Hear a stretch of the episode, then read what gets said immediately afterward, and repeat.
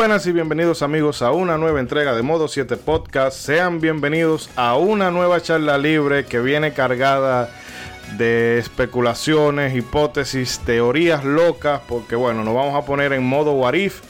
Eh, bueno, lo que, el experimento que queremos hacer hoy es, eh, bueno, darle un repaso a la historia del, del videojuego, pero imaginándonos cómo serían determinados momentos claves si se hubiesen dado de otra manera. Es decir, bueno, por poner un ejemplo, ¿qué hubiese pasado si el Nintendo 64 hubiese hubiera venido con el formato CD o qué cuál hubiese sido el destino de, Sega durante la generación de los 32 bits si no hubiese tenido tantas divisiones Sega de Japón y Sega de América. En fin, que no vamos a poner aquí eh, como los especuladores que venden el PlayStation 5 a precio de, oro molido.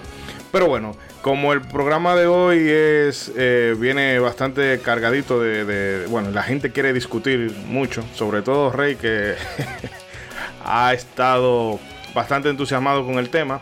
Pero bueno, paso a presentar a los colegas que nos acompañan hoy, empezando por ese célebre personaje, amado por los buenos, temido por los malos, y que además le salió su nombramiento eh, gracias a Josefa Castillo, Ronzo, el Marajá de Capurtala. ¿Qué nos cuenta? Oye, pero gracias a Josefa Castillo, no, por favor. Pero no, usted no está, no le salió ahí su, su, su, su ah, ayúdeme ahí la Sonia Mateo de, este gobierno, no la, no la queremos ni mencionar en este programa, por favor. Muy buenas noches a todas las personas que nos escuchan el día de hoy. Muchas gracias por estar con nosotros en esta charla libre que vamos a hablar de temas que nunca acabar, pero que siempre son divertidos de discutir.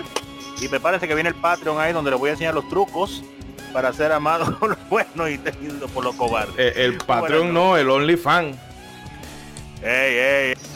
Y también, también nos acompaña el hombre de muchas, de pocas palabras, pero de muchas ideas, Rey. Rey, ¿cómo estás?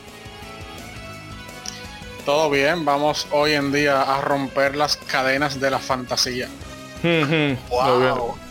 Vino con el cuchillo amolado. Dígale que tengo la mocha mola y lo voy a matar. y también nos acompaña nuestro psicoastrónomo certificado por la NASA, por la ESA y por todas las agencias espaciales del mundo mundial, Edric 296. Edric, ¿cómo te encuentras?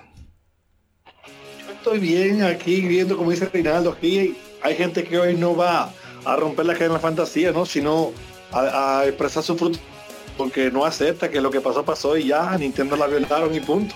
Adiós. Pero y así es que estamos. Así es que estamos. Y bueno, eh, como la gente se presenta de último, ¿verdad? Lo, mejor para lo último, nos acompaña desde Digital Reality nuestro amigo y hermano Leandro Bello. Leandro, por favor, preséntate y, bueno, coméntanos. Gracias, por, la, por la invitación. Sí, no, y gracias a ti porque fue una cosa así express y bueno, como quiera. sí. como quiera cedirte, así que se te agradece mucho. Y no sé, presenta un poco al público, eh, bueno, quién eres y las cosas en las que te ves envuelto. Bueno, eh, yo soy, como mencionó eh, Rey en el pre-show, soy gamer prácticamente desde pequeño, o sea, estoy jugando desde, desde el Nintendo.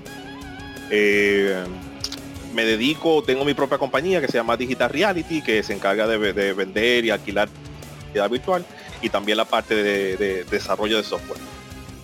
Ah, pero una vaina bien. ¿Y no tienen contenido de, muchachona en, realidad virtual? Pregunto por un amigo. Eh. Te digo después del show.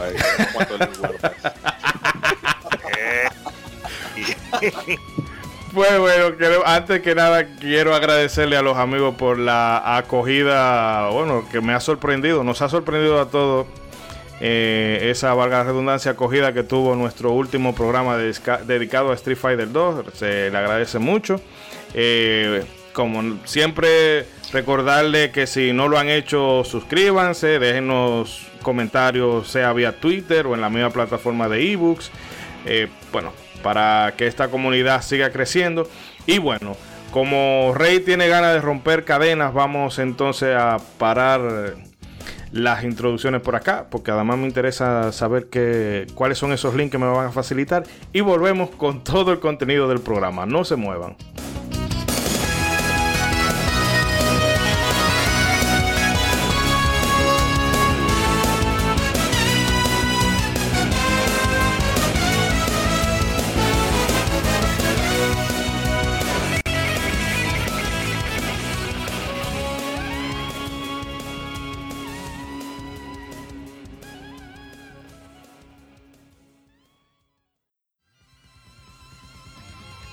Somos Legión, somos gamers. Legión Gamer Podcast. El gaming nos une. Un podcast enfocado en tratar juegos de actualidad y del pasado con la relevancia que merecen. Puedes escucharnos en iBooks, Spotify, TuneIn y demás plataformas de podcast de tu preferencia buscando Legión Gamer Podcast. Recuerda seguirnos en las redes sociales como Legión Gamer RD. Visita nuestra página de Facebook para que seas parte de nuestros streams de las Gamefemérides, donde conmemoramos algunos títulos jugando en su aniversario. Porque todos jugamos, el gaming nos une. Legion Gamer Podcast.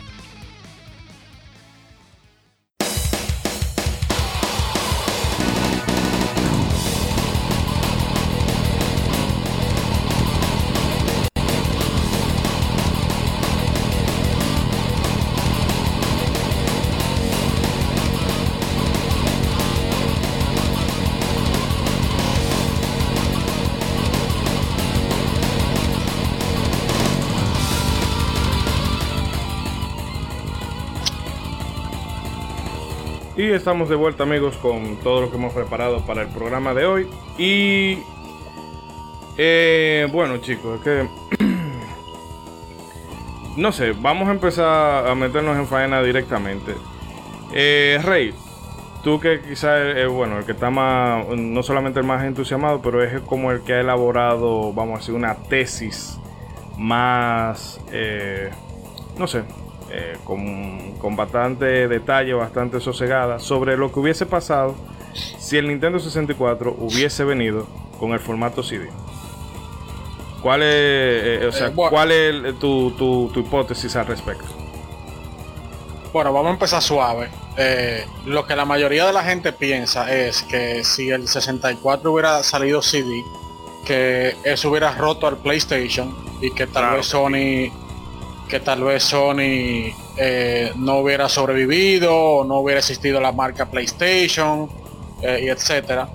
Eh, dejen entonces que los otros que piensan igual, que piensan es que creen esa fantasía, oh, que oh, oh. digan, que digan entonces yo doy los, yo como fanático de Nintendo y que me hubiera encantado que el 64 hubiera tenido hubiera tenido CD y que hubiera sido el líder del mercado. Yo entonces voy a refutar el por qué yo considero que eso no hubiera, no hubiera resuelto mucho.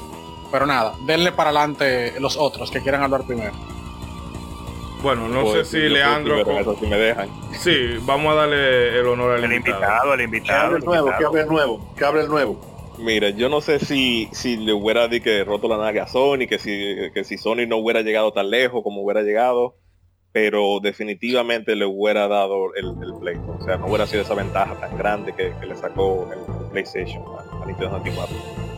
Eh, una de las ventajas más grandes que tenía Nintendo 64 era la, textura borrosa y todo era por la, poca capacidad del cartucho. Eso los programadores tenían que coger una estampilla y ancharla al, tamaño del nivel. Y, eso era parte también, porque Nintendo 64, a pesar de ser tan poderoso, eh, no se notaba en esa parte. O sea, el, PlayStation tenía menos memoria de, de, video y aún así tuve una, mayor variedad de textura por el, CD. Eh, se vale meter la expansión también de, RAM de, 4 megabytes. No, o solamente estamos hablando con el CD. Estamos hablando libre aquí, hable lo que usted quiera. No, sí, porque definitivamente todo el mundo que ha visto el, Nintendo 64, o sea, los buenos ejemplos como Turok 2 eh, y Indiana Jones, ha visto ejemplos de que el Nintendo 64 cuando le sacaban de verdad, o sea, el Dreamcast no estaba de que tan, tan lejos. Si hubiera sido esa combinación de Nintendo 64 con CD y ese, esa y la expansión de, 4 megabytes incluida en el aparato, que yo creo que Sony posiblemente no, no que va a dejar de, existir, pero no creo que le hubiera quitado el, título.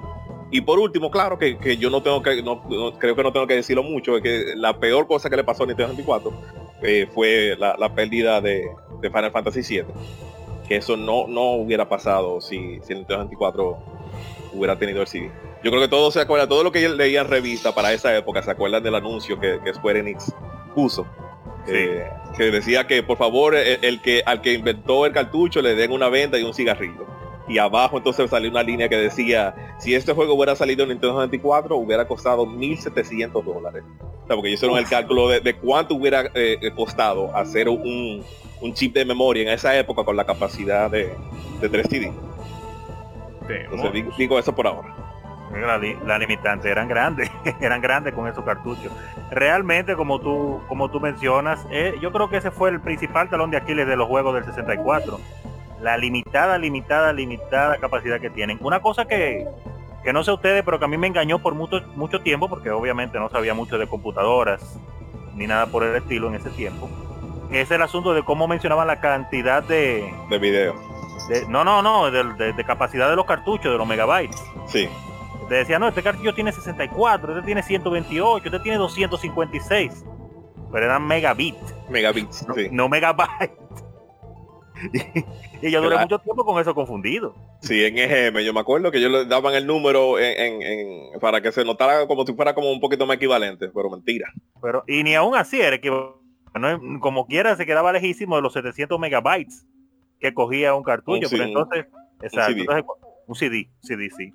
Entonces, cuando el cartucho te venía a, tener 32, 60, o, eh, ¿cómo decías? 256 o 512 megabit, como te lo vendían, te decían megas nada más, no te decían el bit para tú perderte. En realidad te estaban hablando de 32 o 64 megabytes, nada más. O sea que cuando yo no, tiempo yo para nada capté eso, para nada, porque decían megas y no, no te decían el nombre completo.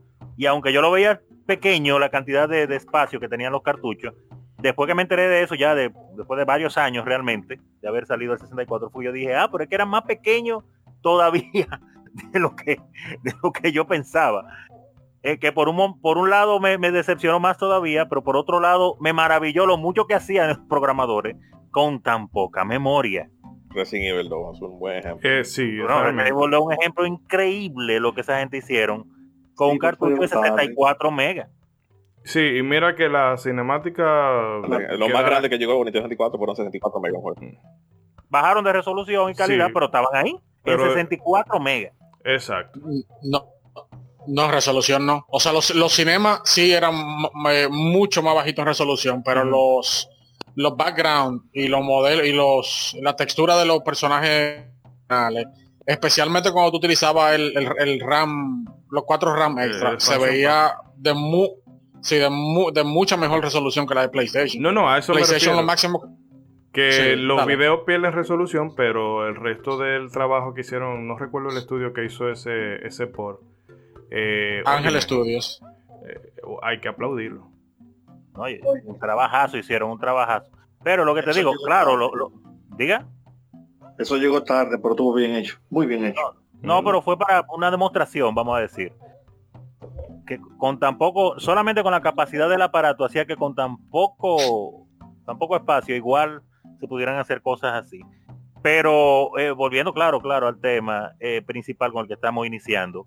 Yo realmente, desde mi punto de vista, como yo veo las cosas, como sucedieron, exactamente como sucedieron, pero que el Nintendo 64 hubiera salido con CD desde mi punto de vista, yo creo que Nintendo gana esa, esa, aunque hubiera llegado tarde como llegó, gana esa, esa guerra como quiera de Fly, porque hubiera muchos desarrolladores que, que aunque hubieran desarrollado primero para PlayStation, hubieran tirado esos juegos también para el 64 y la diferencia iba a ser monstruosa, aparte de la base de por sí instalada de fanáticos que ya tenía la consola, que siempre brincan eh, a la otra sin pensarlo y con, lo, hay que decirlo, señores, principalmente las versiones de PlayStation y principalmente la de PlayStation de esos primeros años, 94, 95, 96, esos PlayStation no servían ni para botarlo. Entonces, con la lucha que se cogía con esos aparatos que se dañaban tan fácil y eran tan ñoños, y que después viniera el 64 y te tirara los mismos juegos que se vieran mejor sin carga, y, y con apoyo de más compañías definitivamente, porque pudieran desarrollar su juego de manera tranquila y con el poder de procesamiento de ese aparato. Mira, yo tengo entendido, para mí en ese momento hubiera sucedido como sucedió, hubiera desaparecido como compañía después de un tiempo y Sony hubiera tomado su lugar como un, una segunda compañía batallando ahí, pero Nintendo iba a ser para mí cuatro veces más grande que Sony al final de, esa guerra, sea como sea. Eh... inclusive hubiera retrasado el lanzamiento de otras consolas. Bueno, pero es que no sé qué tan qué tan rezagado se hubiese quedado Sony. Eh, porque es que, bueno, tú tienes... O sea, es que eh, supongamos, quitándole, vamos a decir, un, que Sakaguchi dice, no, está bien, me voy a quedar con, la gente de Nintendo y desarrolla y desarrollo los juegos ahí. Pero luego tú tienes cosas IP de Sony como Gran Turismo, eh, los Crash, o otras cosas como Tekken que vendieron millonadas y millonadas y millonadas de, de copias. Mm, yo no sabría decir eh, si hubiese sido Nintendo la, ganadora eh, eh, o la, Nintendo o Sony, pero yo entiendo de que si Nintendo hubiese llegado con el formato CD y todas esas cosas, la batalla hubiese sido pareja, independientemente de quién la gane. una cosa de bailándola en un, en un solo mosaico, porque es que Sony gastó en marketing. O sea, esa fue la, la, estrategia mayor de Sony, fue eso, de meterle cantidad que de dinero al marketing. Porque, eran nuevos. Eh, porque eran nuevos y tenían ya esa, vamos a decir, esa, esa afrenta que le había hecho Nintendo de no, yo no quiero tu, tu, tu reproductora de CD. Eh, y ellos dijeron, ah, bueno, vamos por todo, pero es que hay muchas cosas, eh, bueno, Spiro de Dragon, en fin, que en en PlayStation hay muchas IP de Fair Party de Sony que vendieron una millonada eh, increíble de dinero. Eh, de copia. Entonces que no creo que haya sido de que Nintendo, ah, CD, eh, le saca 50 millones de, ventaja. Pudiera haber sido creo que le sacaba los 50 millones. No, no, yo no, lo veo tan así. Miren, yo opino que igual que Leandro en, mucho. Y si Nintendo hubiera tenido un formato CD, ido, como tú dices, Moisés, mucho más pareja y cuidado, ¿por qué? Porque ellos eran un líder del mercado, o sea, y ellos tenían unos IPs muy fuertes que iban a seguir produciéndose de una manera que no hemos visto, que no vimos porque por las limitaciones del 64. O sea, imagínate, por ejemplo, una celda Corina del Tiempo, igual que la, que la tuvimos, pero con cinemáticos. O, con una banda sonora más, más épica, porque... y, con, todo con todo lo calabozo. Exactamente, con todos los doños, sí, con todo lo calabozo. O sea, hubo demasiado que se perdió por las limitaciones técnicas, pero en mi opinión se perdió más por los dos años de salir tarde. O sea, ah. eso, eso fue descomunal. No, eso, fue fatal una tesis, también, una hipótesis que yo, que yo tengo a modo personal. El Nintendo 64 tenía fecha de lanzamiento de 1995. No, no era así. Eh, Primero era 94 antes de que ellos, cuando ellos comenzaron el proyecto que no era Nintendo 64, cuando estaban negociando qué es lo que iban a hacer y estaban todavía con Sony, ellos tenían planeado para el 94. Y después cuando cambiaron con la gente de, de Project Reality, que hicieron el Project Reality, entonces ellos ahí pusieron fecha del 95 porque no, no le daba el tiempo a acabar en el 94. Oye, mira, en ese momento los gráficos 3D no se veían bien. No era Malísimo se veía. No, había no, habían tarjeta aceleradora de DLC en computadora. No era algo appealing para la mayoría de los jugadores. De hecho, el PlayStation, mucha gente que jugaba de esa, en esa época, los niños no tanto, pero los jugadores, ya que tenían preadolescentes y cosas, decían, por eso se ve cuadrado, como cajas de cartón. O sea, eh, fue con el tiempo y con el marketing que Sony, a pesar de eso, se, colocó. ¿Pero por qué? Porque Nintendo no estaba ahí. Si Nintendo hubiera sacado su consola en el 95 como la tenían, memoria, oye, yo soy de los que piensa que si Nintendo no quedaba en primero con un cercano en segundo lugar de Sony, quedaba en segundo muy cerca del primer lugar que tuviera Sony. Porque había mucha expectativa, había mucha expectativa. De hecho, eh, una IP que me gusta mucho, que es Killer Instinct. Killer Instinct le hacía promoción al 74 para años y que decía que ese juego iba a estar así en tu consola, en tu casa. Había gente que decía incluso, había gente que decía incluso que ese juego, o sea, el, el, el 64, esos dos años que salió, esos dos años de diferencia, hicieron fácilmente más daño que haber salido sin la memoria que tenían, porque fueron dos años corriendo solo, corriendo solo. Si hubieran tenido la competencia ahí, no pasa igual. Y después, en el año que salgo contigo, salgo con mi fecha, desarrollo mi periférico, pasé el CD y, y hacer los juegos ya con los full motion, con lo que tú quieras, pero al principio no te dejo correr solo. Correr solo fue fatal. Y para poner el coffin, o sea, como ya lo clavo, la, el clavo final no CD al aparato. No, no, no, no, no, no. Claro, uno está hablando desde la perspectiva de fuera como usuario, pero a nivel interno de compañía no es fácil tú tomar esa decisión y tú, tú sabes, eh, eh, desarrollar, porque por ejemplo, quizá el Project Reality como ellos lo tenían conceptualizado, no llevaba un CD.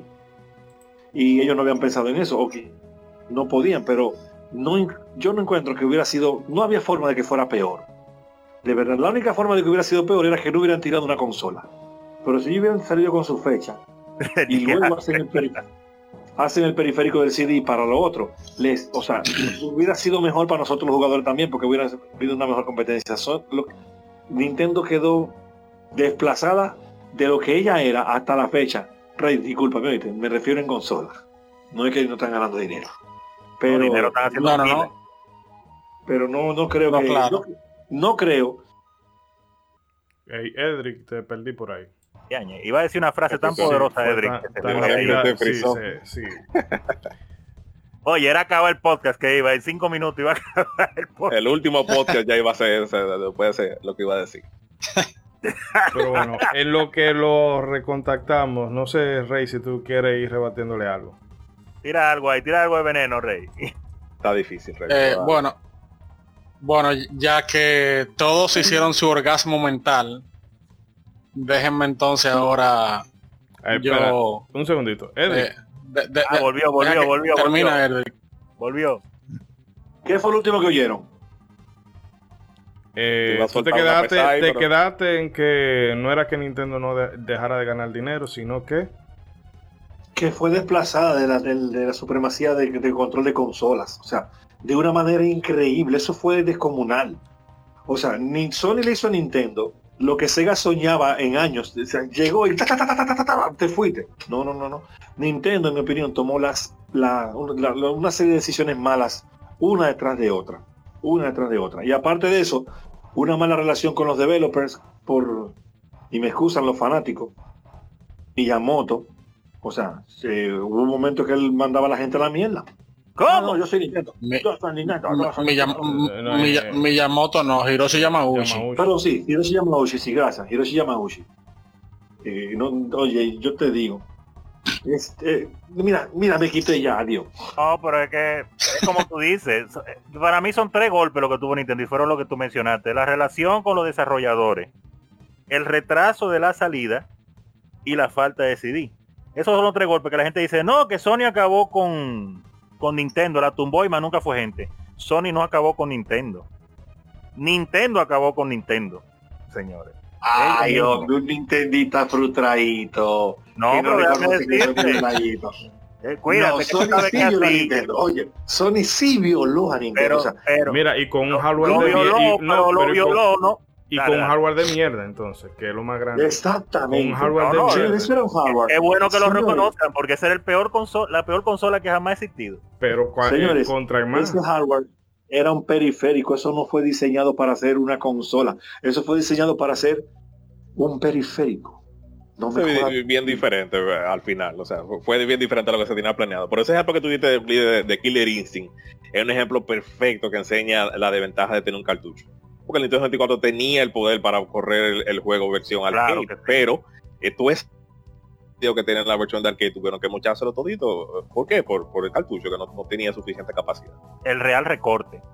No, espérate, espérate. Por eso se lo mocharon en la de Super. En el 64, eh, según la especificación que tenían, no iba a tener todos los videos, pero tampoco era que le iban a mochar así. Ah, espérate, ya me acuerdo. Tú estás hablando de Killer Instinct 2. Sí, Killer Instinct 2 Que, que el, el, mismo tipo de, el mismo tipo de ejemplo, claro, con, con, con los cinemas, la cantidad de animaciones. Exacto. sí, es verdad. Uf, sí, es verdad. Súper recortado. Súper recortado. Ay, guácala, no me acuerdo de eso. tuvieron que hacer un trabajo ahí para pa, tirarla, como tuvieron que dejar de tirar la uno y, y, y hacer maravilla para tirar la dos. Que no encontraron bien cómo hacerla. Eso, dio pena. Pero no, en verdad, en verdad, claro que Sony lo violó a Nintendo, pero la violó no porque Sony tenía fuerza con que violarla, porque fuerza no tenía, tenía cuarto.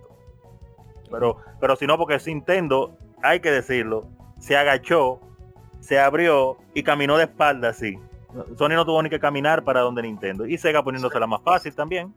Se confiaron en su, modelo, en su modelo de negocio, la venta de licencia, los cartuchos. Ah, no, si hay CD, yo no vendo licencia, no vendo cartuchos pierdo dinero, no. Terminaste perdiéndolo todo. Pero, oye, la avaricia ¿cuánto, es la diferencia que, que, Yamauchi no quiso con Sony y todo? Dale, ¿cuánto eran? ¿Cuánto eh, era? Era poco. No tengo el dato, pero yo sí sé que eso fue... Eh, porque era una porquería de consola, eso. No, no, porque en realidad no fue eso. Fue por el tema de, de los royalties. De la piratería. No, no, no, no, no, no. Era que en el acuerdo Sony se ganaba una taja grandísima por el software. ah, bueno, y sabemos, sabemos que a Nintendo no le gustaba eso, que a Nintendo le gustaba la cosa propia de ellos. Y Yamauchi... No, pero no era tan grande la tajada, no era tan grande, no, no era tan grande. Hmm, no, pero no, eso... no, era, que 30 ni 20, no, no era así. Pero fíjate, fíjate si Yamauchi era agarrado, que entonces fue con la gente de, de Philip y bueno, tratemos de no recordar cómo fue eso. Bueno. Pero en verdad tú sabes que Nintendo ya por historia, sabemos que Nintendo trataba de controlar pues todo lo posible, la, creación y la manufactura de sus consolas y trataba de pagar lo menos posible y de que otros no tuvieran control de, nada en las consolas para en caso de problema ellos saber cómo manejar sin tener que estarle pidiendo permiso a nadie. Así que esa fue otra decisión que tomaron ahí. Lo interesante fue que Sony se decidiera a, meterse en un mercado en el cual ellos no estaban, porque a Chepa habían hecho dos o tres juegos con un pequeño estudio que tenían, y dijeran, bueno, ya que tenemos esto y más o menos hace algo, vamos a darle para adelante, vamos a tirar esa aventura. Total, somos una compañía que tiene el dinero para hacerlo, porque Sony estaba en, en, una posición excelente en ese tiempo, en, otros, en otras divisiones que tenía. Y dijeron, pero vamos a tirarlo, vamos a ver qué pasa, porque eh, debemos recordar que en el tiempo que sucedió la ese esa separación de, Sony y de Nintendo, había una tiradera de consola, toda, todo el mundo quería una tajada del pastel.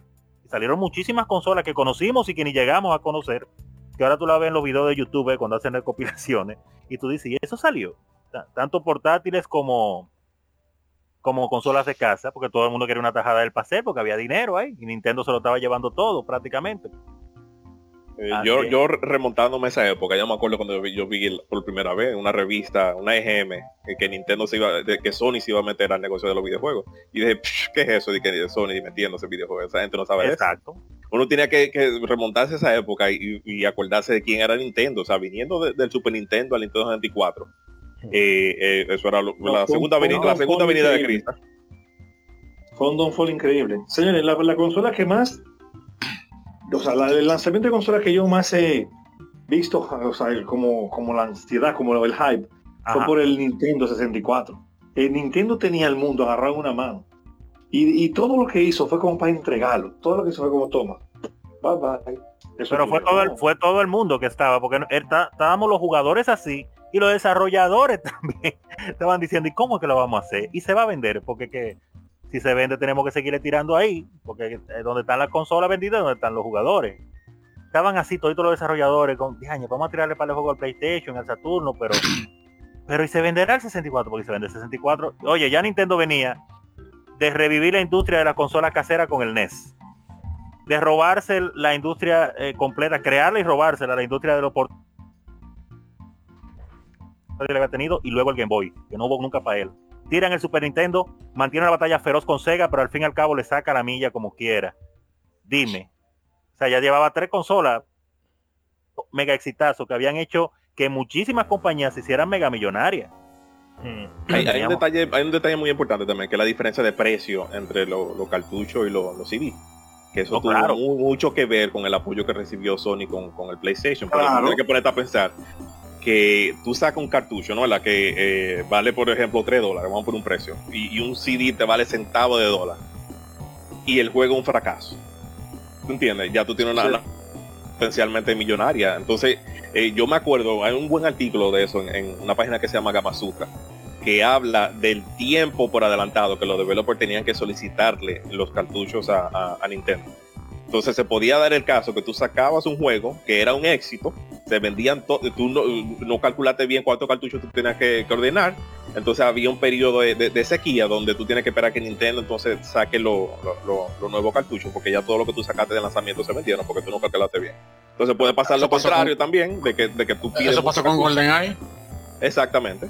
Entonces puedes hacer lo contrario, que tú eh, eh, sobrecalcula, pides más de la cuenta y tú terminas entonces con muchos cartuchos que salen bastante caros en relación a los centavos que costaban los CD cuando es. Y, tiene una pérdida económica. Bueno, sabes. Pero vamos. lo querían todo y le mocharon todos los tentáculos. Pero vamos a darle el paso a Rey, que lo tenemos medio calladito ahí atrás. No, pero Rey está feliz ahí, esperando, descargando. Nintendómano más Nintendómano de todos los mundos. El hombre que duerme con Mario en la cabeza, Reinaldo Villem. No, no, no, yo, yo, estoy cargando mi, mi, barra de especial aquí. El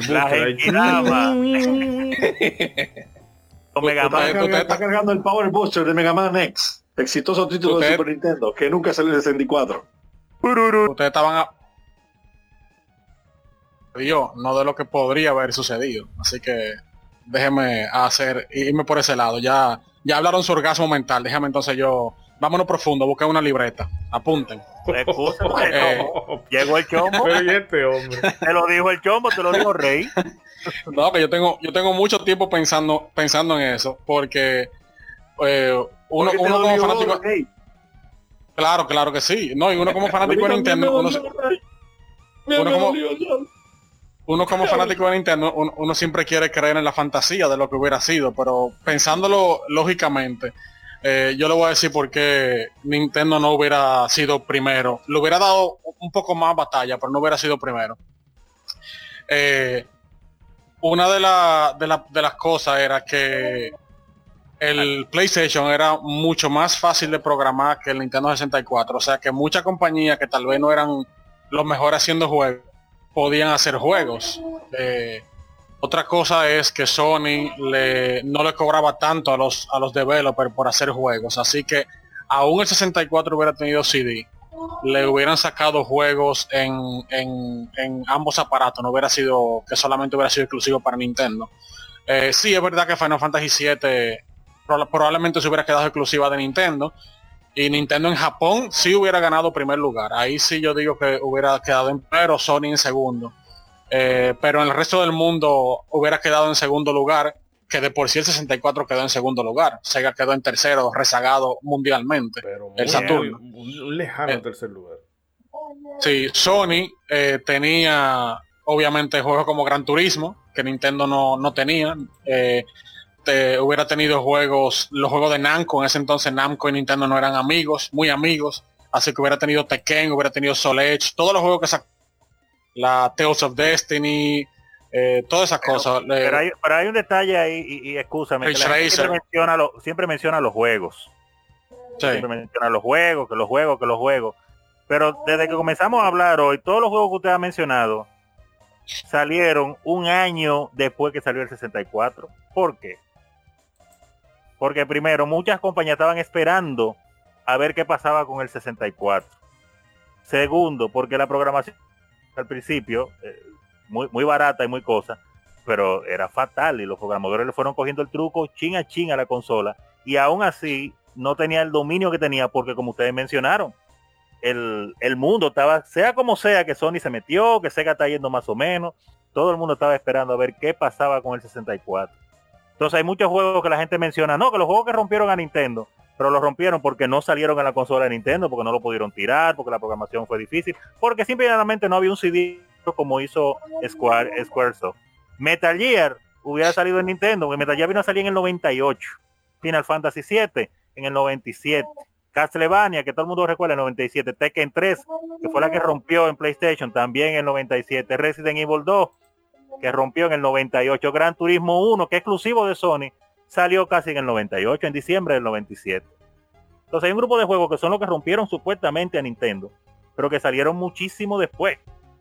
O sea que si en el momento que, que Nintendo tira la consola, aunque lo hubiera tirado tarde, la tira bien y cumple con las promesas y, y se hace un poco más amigable, oye, muchísimos de esos juegos hubieran salido igual para la consola de Nintendo y entonces el panorama hubiera sido distinto.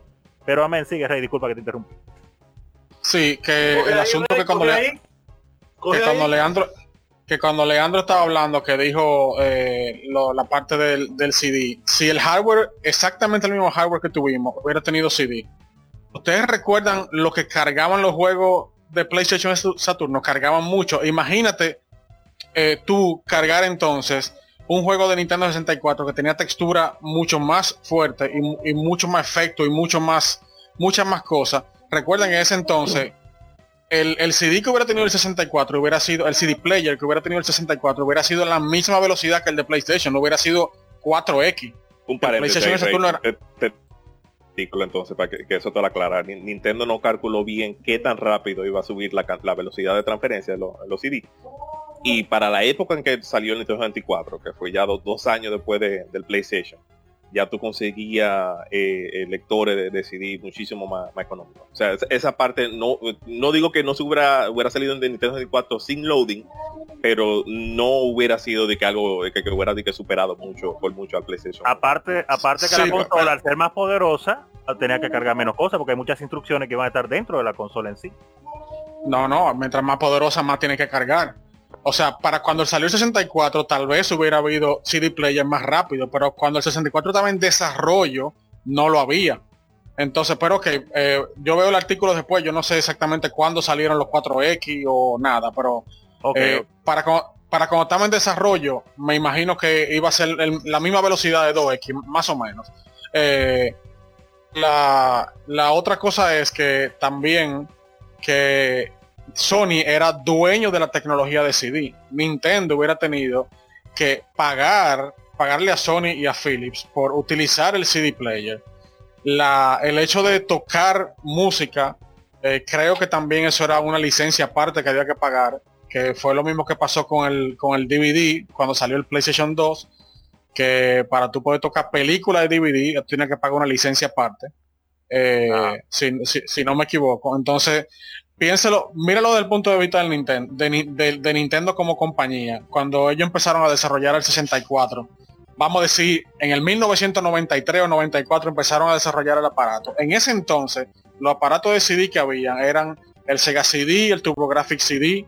Eh, Ustedes recuerdan la cantidad de juegos horripilantes que tenía el Sega CD de Full Motion Video.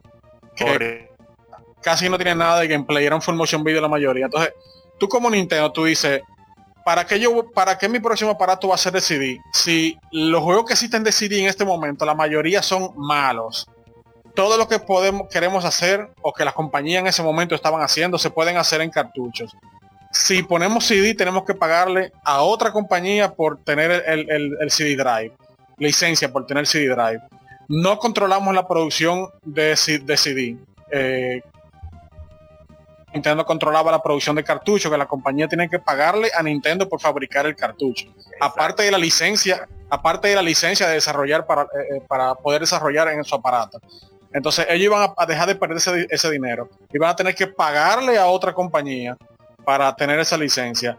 Eh, no estaban pensando en que los juegos, en realidad lo que cambió el PlayStation, lo que cambió los juegos de la época del PlayStation Saturno muchos sentidos fueron los, los cinemas, los cinemas de computadora, no los full motion video de, de, de, actores actuando como era la mayoría de los juegos de Sega CD. Estoy hablando cinema de, de, computadora. Eso fue en ese entonces. Uno veía un cinema de eso. Y eso era como, eso era una cosa del otro mundo. Eso era increíble. Yo recuerdo cuando yo vi el cinema de la, de la introducción de Soul Edge. Eso era, ese cinema era increíble. Entonces, en ese entonces, en ese entonces eso no existía. Cuando, cuando, o por lo menos no, no existía de una manera que se veía no muy, no era común, no era común. No, era común. Eh, entonces, remóntate a la época cuando Nintendo empezó a, desarrollar el 64.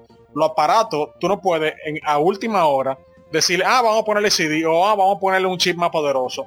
Ay, no. Toda esa cosa, toda esa cosa tiene que planearla con muchos años de antelación.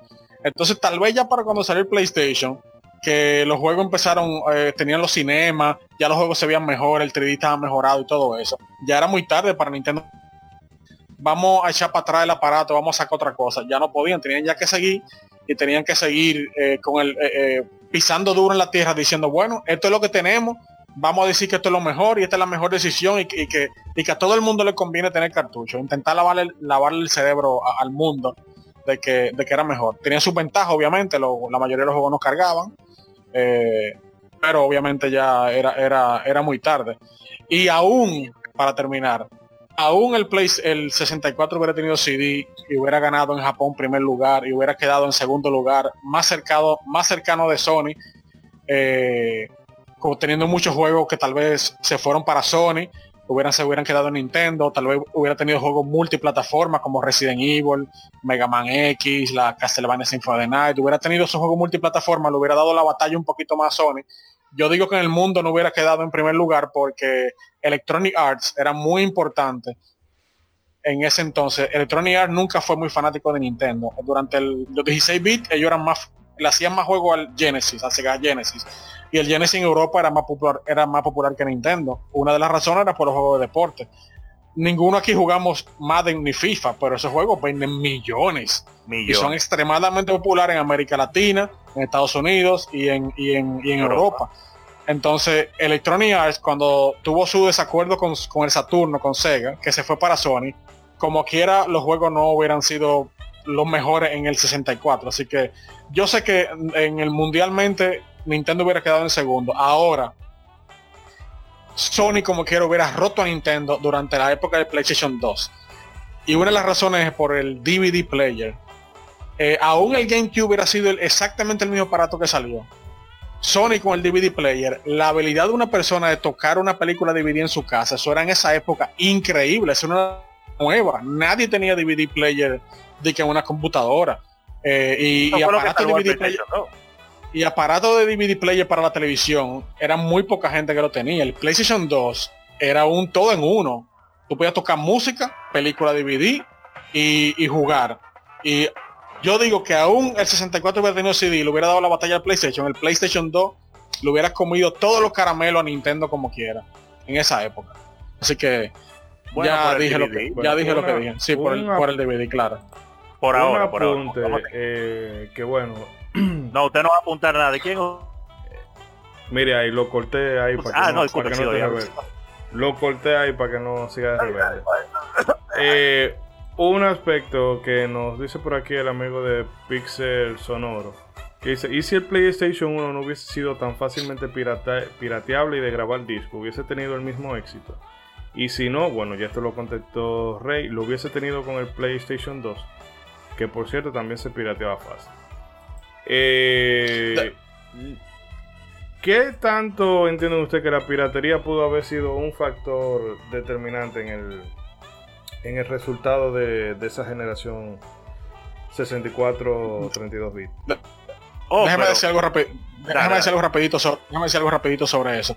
Eh, ayudó mucho al porque yo, por lo menos en mucha gente que no tiene para comprar juegos se compraba, se compran los aparatos que son fácilmente pirateables para poder jugar juegos gratis. Así que eso le incrementa las ventas, obviamente.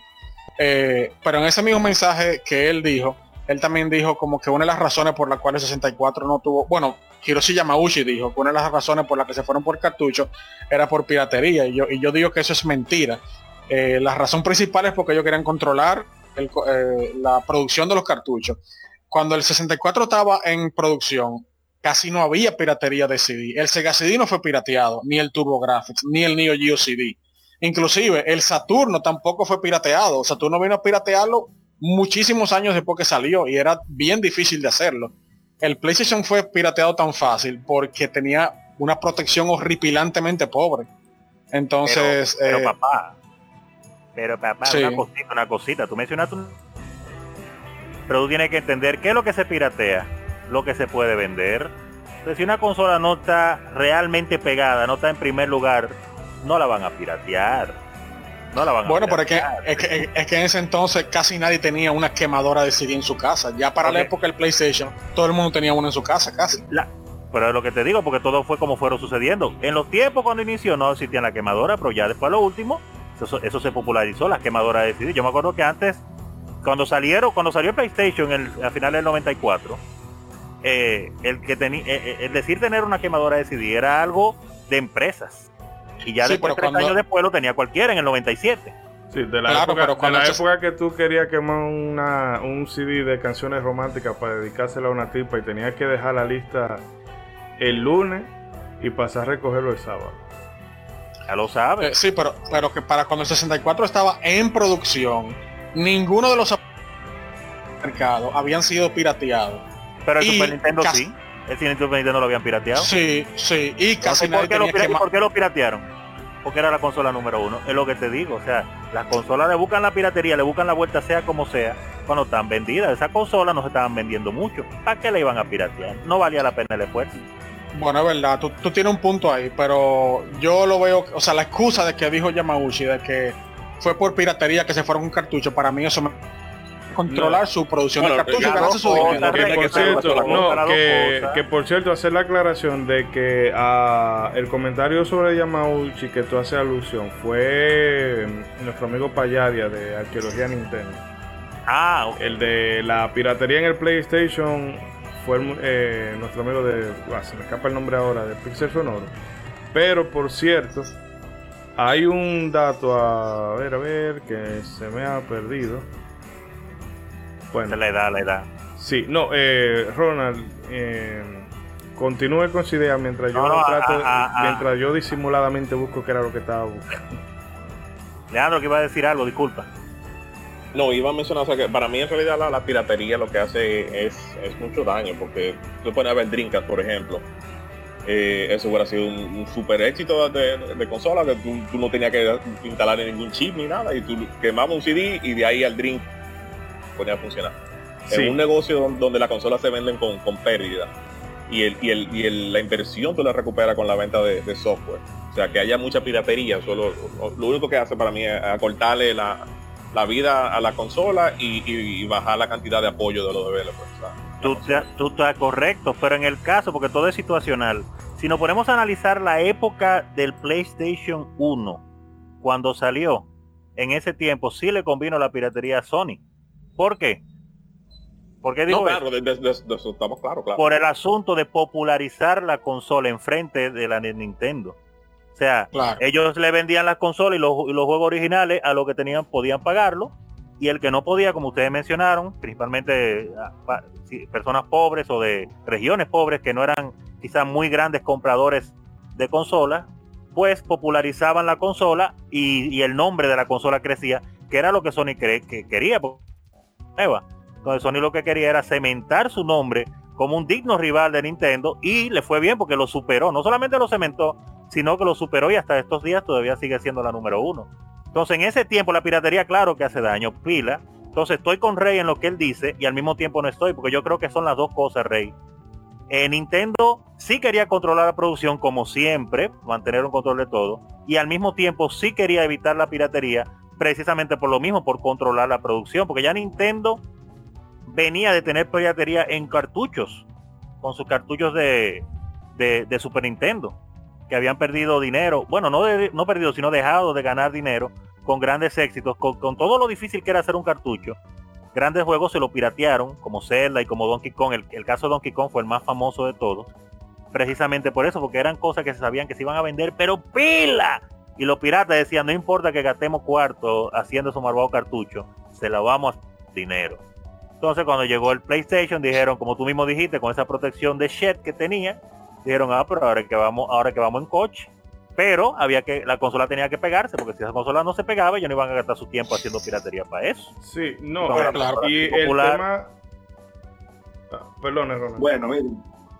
Disculpe. Bueno, no, un, un apunte breve, Edri, que al hilo de lo que decía Leandro, de que la piratería es dañina, es cierto, porque jode eh, a, todo un equipo de desarrollo, no solamente al publisher, sino gente que, que vive de eso y desarrolla un juego Eh, obviamente eh, los videojuegos no son, no son una ONG, sino con la esperanza de generar algún tipo de ingreso y tú le estás cortando ese ingreso. Pero... Hay compañías que sí aguantan y otras que no aguantan una piratería. Sí, pero de cara al que fabrica el hardware, como en el caso de Sony, eh, no sé qué tan dañino sea, porque la gente, era como decía Rey en un principio, la gente compra, la, yo no puedo comprarme un juego mensual bueno, pues agarro la consola que se puede piratear, hago la inversión, le pongo un chip, le pongo cualquier eh, software que, me la pirate y ya puedo comprar para eh, eh, software pirata. Pero la consola ya yo se la compré al fabricante del hardware. Que no sé, o sea, la piratería jodió al Dreamcast pero no sé qué tanto qué tanto haya sido eh, no no no la piratería no, la piratería no dañó no no embromó al Dreamcast. Mm. ¿Usted sabe lo que acabó con el Dreamcast que creo que la mejor consola que, hizo bueno no jugué mucho en Master System lamentablemente pero la mejor consola que hizo Sega precursora de muchas cosas. Lo que embromó al Dreamcast fueron dos cosas la premisa del PlayStation 2 después del gran éxito del PlayStation 1 que mucha gente dijo está muy chévere el Dreamcast pero por ahí viene el PlayStation 2 y tú mencionaste el DVD que trajo eh, eh, el PlayStation 2. A eso me terminó refiero. de comprar a todo el mundo. A eso me refiero, que el Dreamcast, la piratería, ok, fue un... que la piratearan tan rápido fue un, aspecto, ¿verdad? Eh, no, fue feo. Triste, pero no creo que haya sido el, tiro de gracia. El tiro de gracia fue, ah, mira papi, cómprame este, este PlayStation 2 que tú puedes ver tu película de Die Hard ahí en ella. Ya. Eh, eh, tiene, tiene, que haber un, balance, o sea, porque eh, verdaderamente pues, tú tener piratería ah, incrementa la cantidad de consolas que tú puedes vender. Y esos números se veían bien bonitos del lado del, PlayStation. Ah, claro, la base instalada, la base instalada. Déjame aclarar algo porque porque todos todos estamos hablando primero que Erdrick, que era el que supuestamente iba a hablar, pero para aclarar cuando yo dije, cuando yo mencioné positivamente la parte de que como era fácil de piratear el PlayStation, más gente lo compró, me refiero, como dice Leandro, se ven bonitos los números de que miren cuántos aparatos yo he vendido. Mientras más el aparato vende, más los desarrolladores le quieren hacer juegos. Y por lo tanto, más, más, atractivo, más atractivo se ve el aparato, se ve el aparato. Entonces, obviamente al PlayStation vender tanto, tanta gente, por lo menos en los países pobres, tanta gente comprando el PlayStation porque se podía piratear y podían jugar gratis. Esos números se ven bonitos. Mi PlayStation vendió 100 millones de aparatos. Todas las compañías entonces me, le quieren hacer juegos. Entonces, eh, eh, eh, diga Erdrick ahora, que era para aclarar esa parte. Disculpe, Erdrick, diga, diga. Ok. todo lo que hemos expuesto acá, basado en lo que todos lo que vivimos eso, porque nosotros no leímos nada de esto en internet, ni en revistas. Nosotros estábamos ahí cuando esto pasó. Lo viví. a mi entender, a mi entender, el, más que el CD, más que la falta del CD de lanzamiento, fue el, la salida tarde. El, si el Ultra, porque el que se llamaba originalmente para allá atrás, después fue el Nintendo 64. Si el Nintendo 64 hubiera salido en 1995, como ellos lo tenían diseñado, porque ellos lo retrasaron fue para cambiarlo, no le hubiera ido peor de lo que le fue. No, tengo que debatir esa parte. El, 64 fue atrasado porque Mario 64 no estaba listo. Fíjate que el 64 salió con dos juegos. O sea, no tenía juego. Entonces por eso fue que lo atrasaron. Sí, sí te voy a, conceder de que tuvo un desarrollo eh, accidentado. Ellos parece que no sabían exactamente qué era lo que querían hacer y tuvieron problemas en el desarrollo y por en parte de eso el hardware se atrasó y también los juegos se atrasaron. Pero si usted fija, el tiempo de desarrollo del, aparato eh, no fue algo fuera de lo normal. O sea, ¿cuál es el tiempo de desarrollo de que sale un aparato nuevo eh, en ese entonces? Era 5 o 6 años. El Super Nintendo salió en Japón en el 90, el 64 salió en el 96, son 6 años. Salió en el 91 el Super Nintendo en, América y el 96 el 64, son 5 años. O sea, fue un tiempo de, de vida normal, si se puede decir. Lo que pasa fue que el PlayStation salió muy temprano. Eso es lo que pasa. Salió una época, y si, si te recuerdas, el Sega Genesis salió en el 88 en Japón y en el 89 en América, dos años antes que el Super Nintendo. Y por eso el Sega eh, tenía una venta más alta que el Super Nintendo, aunque el Super Nintendo después lo, lo, lo sobrepasó. pero por eso fue el Sega Genesis tuvo dos años de, adelanto, igual que el PlayStation. O sí es verdad, hubiera salido antes, eh, hubiera sido mejor, pero no fue que lo atrasaron una cantidad de años eh, garrafal, simplemente fue, fue un tiempo normal para Nintendo. Lo que pasa es que Sony salió antes.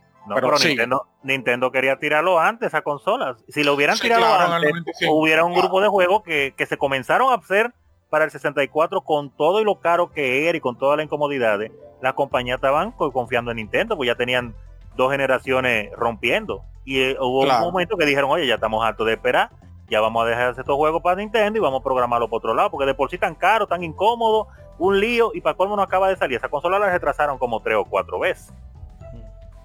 No, no, no, no tanta. Era, iba, a, iba a salir en el 95 y, y lo trazaron pero en el mismo 95 hubieron tres retrasos, dijeron va a salir a tal fecha y después no, para después. Después no, que, que, esto, que lo otro. y a lo último salió finalmente en el 96 en América, que era un lanzamiento mundial que iban a hacer. Y después tuvieron que tirarlo por parte, tirarlo en Japón primero, creo que fue, y después América, y después en el 97 en Europa. Oye, en el 97 fue que llegó Europa. Ya tú sabes. Sí, en, Japón fue en abril del 96. Iba a salir en, eh, en noviembre del 95 y lo trazaron para abril del 96 26 en América. Eh, lo, que te digo, o sea que, y eso al principio se vendía, te lo vendían primero como que iba a ser un lanzamiento mundial, y te lo vendían que iba a ser muchísimo antes, entonces, todo esa esperadera, muchísima gente con esos chelitos guardados. dale, Edri, disculpa. Yo jugué Mario en japonés. El diatre. la 64, yo la jugué en japonés. Teníamos un club de video aquí que traía juegos así japoneses. Cuando, no, no, no, no, espérate, espérate. Cuando salió el Ultra en Japón, conozco gente que las trajo y vendió y algunos amigos míos compraron y yo jugué Mario en japonés. Te envidio, yo también. y, acabamos, Mario en japonés. O bien, ¿por qué te estoy diciendo esto? Mario era impresionante. Era muy muy impresionante. Pero daba más, pero estaba nada más Mario. Entonces, por eso no, salió casi nada. Que acabamos Mario, después que acabamos Mario, eh, nada, el Ultra se quedó ahí de pizza papel. Que nada eran tres la Gente la gente comenzó a venderlo para comprar dos. en, Japón eran tres, en América fueron dos. Entonces, en, Japón, en, Japón, fueron dos, la Mario y un juego de Shogi. Y la Pilot Wins. La, no, Pilot Wins fue en América que salió. en América fue que vino. Eh, yo juraría que, fueron tres. Bueno, te sigue, sí. La verdad es que uno puede querer hacer algún tipo de especulaciones muy profundas y que dé hasta todos los cabos que haya. Pero la verdad es que a Nintendo la iban, la, o sea, Nintendo no, no lo iba a hacer tan mal como pasó, pero tampoco iba a tener, iba a mantener la supremacía que perdió por mucho tiempo. Si lo hubiera mantenido dado la batalla un poquito más de tiempo, porque como dice Reinaldo, lo que iba a pasar con el Play 2 y el DVD tocando película, eso, eso iba a ser desastroso. Hmm. Bueno, como yo, sigo pensando que, el hecho de que saliera con cartucho es mucho más importante que, saliera dos años más tarde. O sea, si no mira, aquí yo estoy viendo una gráfica que supuestamente para cuando vino a salir Nintendo 64, el PlayStation 1 lo que tenían eran unos 13 millones, 13 o 14 millones en, venta. No, eso es eh, cierto. Eso es cierto. estaban esperando a que saliera el 64. Estaban esperando, esperando. Los, juegos que salieron también, eh, como dijo eh, Ronzo, o sea, pues fueron en 97, 98, los juegos de verdad, Final Fantasy, eh, eh, Tekken 3. Los primeros años de PlayStation fueron creepy, esa consola no servía ni para botarla. Y esos CD de PlayStation, no, no, no, Hay un par de juegos de PlayStation de la primera generación que a mí me gustaron no, una cosa es que, te gusten, pero puede haber, pero salieron muchos juegos, y, pero había muchos clavos. Entonces, y también hay que hacer énfasis en la parte de la diferencia de, poder gráfico, que era bastante. O sea, el, el, Nintendo 24 no se vio tan bien como pudo haberse visto por la, limitación de textura, que era en comparación con el PlayStation. Eh, estamos hablando de que hubiera sido mejores versiones de Tekken, de, todo, todos esos juegos que hubieran sido multiplataformas, se hubieran visto y corrido mejor en, el Nintendo 24. Sí, para comentar. Para comentar. hablar, pero déjenme hablar, pero, déjenme hablar, pero déjenme hablar. Pero déjenme hablar. ya nadie te está ah, ahora, ahora que hablo yo entonces. Sí. ¿Y lo que va a decir? ¿Qué charlatán tú eres? Ah, pero ok, mira cuando, cuando salió el 64, uno de los juegos, de los primeros juegos que a mí me gustó mucho, aparte de Mario, fue Turok 1.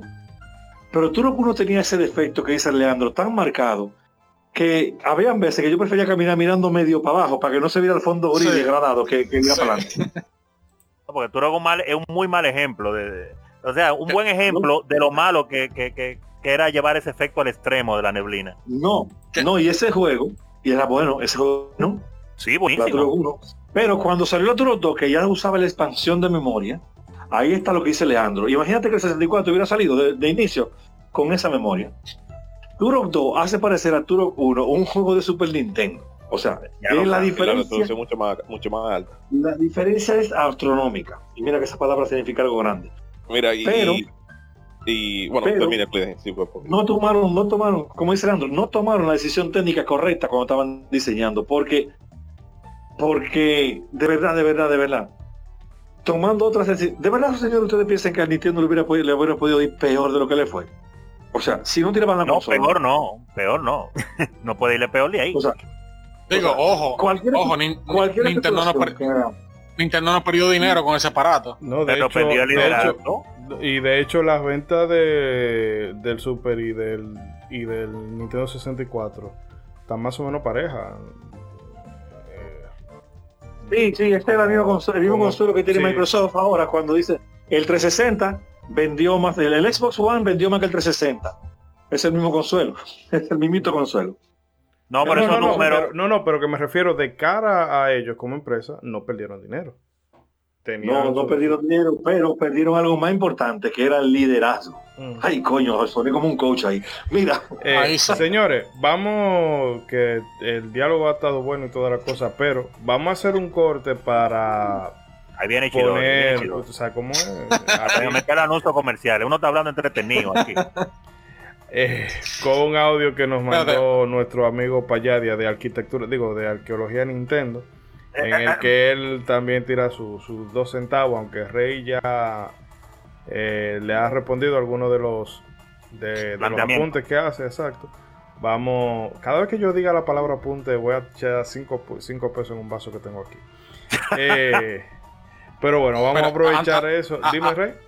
Pero, pero antes que haga ese corte, antes que haga ese corte para de, hablar algo sobre lo que dijo Leandro, que sí, sí, el, todo, cuando uno recuerda el, 64, sacando los juegos premium como los de Nintendo y de Rare, lo que uno recuerda son muchos juegos borrosos, con texturas borrosas. Si el 64 hubiera salido con ese eh, RAM, eh, la expansión, un principio, que los juegos se hubieran visto como se ve en Turok 2, eso hubiera sido, eso sí hubiera sido otra historia. Porque miren, Turok 2, eso parece Dreamcast, Turok 2, eso parece Dreamcast si la mayoría si, la mayoría de los juegos si hubiera, hubiera tenido esa, esa, calidad de textura que tiene Turok 2 mira eh, hubiera sido muy diferente también la historia. Aún sin CD si hubiera tenido la expansión desde un principio eso hubiera sido una historia diferente también. Ok vamos con el audio. Está bien está bien. Bueno, pues entonces vamos a aprovechar para hacer el cortecito por aquí. Le dejamos con el audio de nuestro amigo Payadia. Eh, les recordamos a nuestros amigos, ¿verdad? Que suscríbanse, denle like. Y si ustedes, ¿verdad? Porque aquí hay muchas opiniones. Pero no sé, tal vez ustedes tienen, o tal vez no, muy probablemente tengan eh, opiniones muy diferentes a las que se han planteado aquí.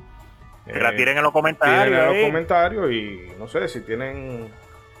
Eh, si tienen que ver a fulano un disparatoso porque él está hablando de y este, este, bueno pues siéntanse libres aquí los recibimos todos en fin, vamos al corte y volvemos a la velocidad del trueno.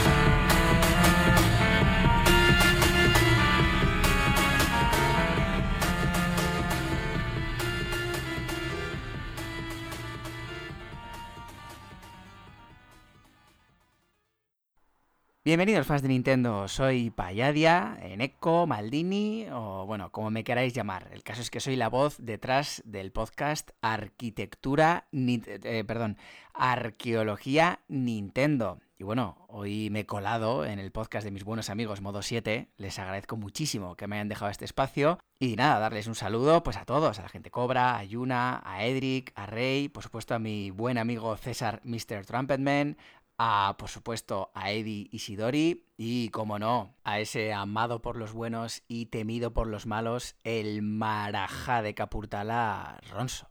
Bueno, hoy vengo a hablar de un what if, de qué, qué pasó, o sea, bueno, qué podría haber pasado en caso de que la Nintendo 64 hubiera tenido CD en vez de cartuchos. Bueno, es una pregunta realmente complicada. Yo realmente creo que, bueno, no es que lo crea, sino que realmente la Nintendo 64 tuvo cartuchos precisamente para evitar la piratería, la piratería que habían sufrido pues, otras consolas y Hiroshi Yamauchi no veía para nada eh, claro el tema de utilizar CD porque eso lo que hacía era que la consola fuera mucho más eh, pirateable. Al final, Yamauchi y Nintendo lo vendió como que utilizaban cartuchos porque son más, más rápidos de cargar, son más fáciles de producir y bueno, y otras tantas razones que realmente encubrían la realidad. Y es que Hiroshi Yamauchi, desde 1983 y el crack que hubo de los videojuegos en, en Estados Unidos, siempre tuvo muchísimo miedo a que eso le pasara a Nintendo. Entonces, como esta era una idea que tenía Yamauchi en la cabeza y todos conocemos a Yamauchi, y la única forma de que se bajara del carro era, pues, eh, o bien que dejase ser presidente de Nintendo o directamente que falleciera, entonces vamos a pensar en un universo paralelo. Estamos en 1993, cuando el Project Reality, que es lo que finalmente iba a acabar siendo Nintendo 64, pues empieza a materializar. En ese momento, Hirose Yamauchi accede a un restaurante y comiendo sushi, lamentablemente se atraganta y acaba falleciendo ahogado. Es en ese momento en el que Shigeru Miyamoto accede a la presidencia de Nintendo y como presidente de Nintendo, pues bueno, acaba tomando una iniciativa que su anterior director, pues eh, su anterior presidente no hubiera aceptado. Y es que Project Reality iba a tener CDs. Bueno, pues al final sale la Nintendo 64 con CDs y bueno, efectivamente, todos los temores se hacen realidad. Nintendo 64 es una consola muy fácilmente pirateable y lo cual lleva a unos grandes quebraderos de cabeza a todo Nintendo. ¿Qué es lo que pasa? Que el hecho de que la Nintendo 64 fuera fácilmente pirateable por utilizar CD, entonces se vende muchísimo y consigue vender muchísimas consolas más de las que vendió. Normalmente se suele eh, aceptar que vendió unos 33 millones, pues no en este universo paralelo, la Nintendo 64 vende 120 millones de consolas. Todo el mundo tiene Ocarina of Time, todo el mundo tiene Majora's Mask, el, Super Mario. Eh, bueno, ¿qué es lo que pasa? Que al final vendiendo tantas consolas, bueno, pues los third parties, que fueron uno de los puntos flojos de la Nintendo 64, en este universo paralelo no lo son, porque han vendido tantas consolas que todo el mundo se anima a eh, publicar sus juegos en la consola de Nintendo. Así que en este universo paralelo, la Nintendo 64 se erige como la consola vencedora de su generación y hace que Nintendo esté nuevamente en la ola, en la cresta de la ola, indiscutiblemente. Y bueno, pues hace que Nintendo sea la, pues la vencedora total. Y finalmente compra Sega y Microsoft y, y Sony y compra todas las compañías. Y eso, ya la risa malvada y venga, ya está, suficiente. Así que, bueno, muchísimas gracias compañeros por haberme dejado entrar en vuestro podcast. Eh, pues agradeceros y daros las gracias por el pedazo de trabajo que hacéis, por el pedazo de podcast que tenéis, que realmente me lo paso súper bien escuchándoos. Se nota el buen rollo que tenéis entre vosotros y con vosotros me río muchísimo, aprendo muchísimo y de verdad, da gusto escucharos. Venga, un saludete, aur. Música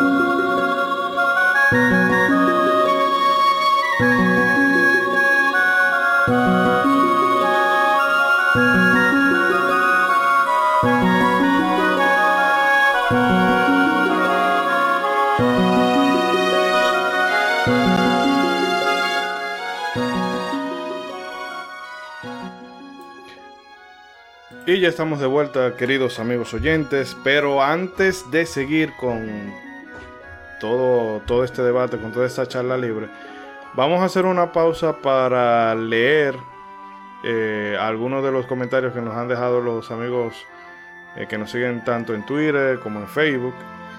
eh, sobre este tema, que en un principio yo pensé que lo íbamos a expandir un poquito más, pero hemos visto de que eh, este tema de, del 64 se puede extender y extender y extender, así que bueno, eh, este formato de Warif lo vamos a seguir trayendo de forma paulatina. Es chévere, chévere. Porque sí, realmente, bueno, te han podido escuchar.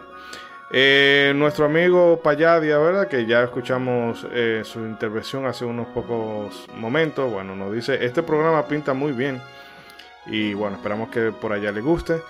Eh, el amigo APA de arroba Legion Gamer RD nos deja también una, una serie de, de escenario que dice...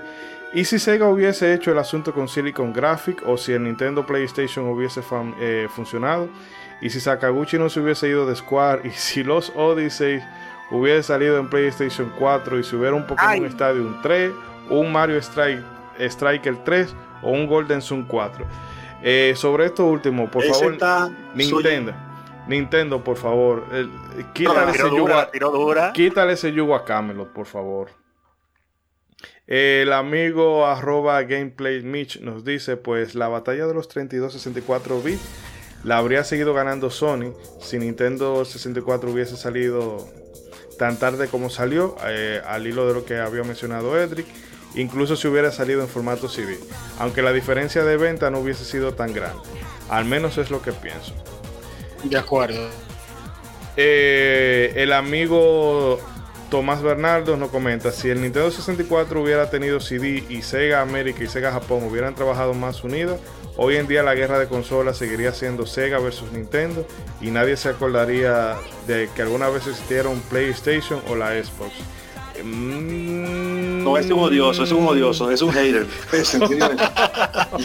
Era verdad, esa consola no servía, esa consola no servía. No hubiera ido para parte. Esa consola fue para parte porque Sega estaba se, hablando y porque Nintendo le dio tiempo, pero ese PlayStation no servía. Lo apoyo ese muchacho. El amigo, el amigo Reno arroba Rarban dice, ¿y si Ray hubiese seguido con Nintendo? Seguramente la cosa hubiese cambiado tanto, realmente. Lo, que es, lo que es Ray, ahora, Dios mío.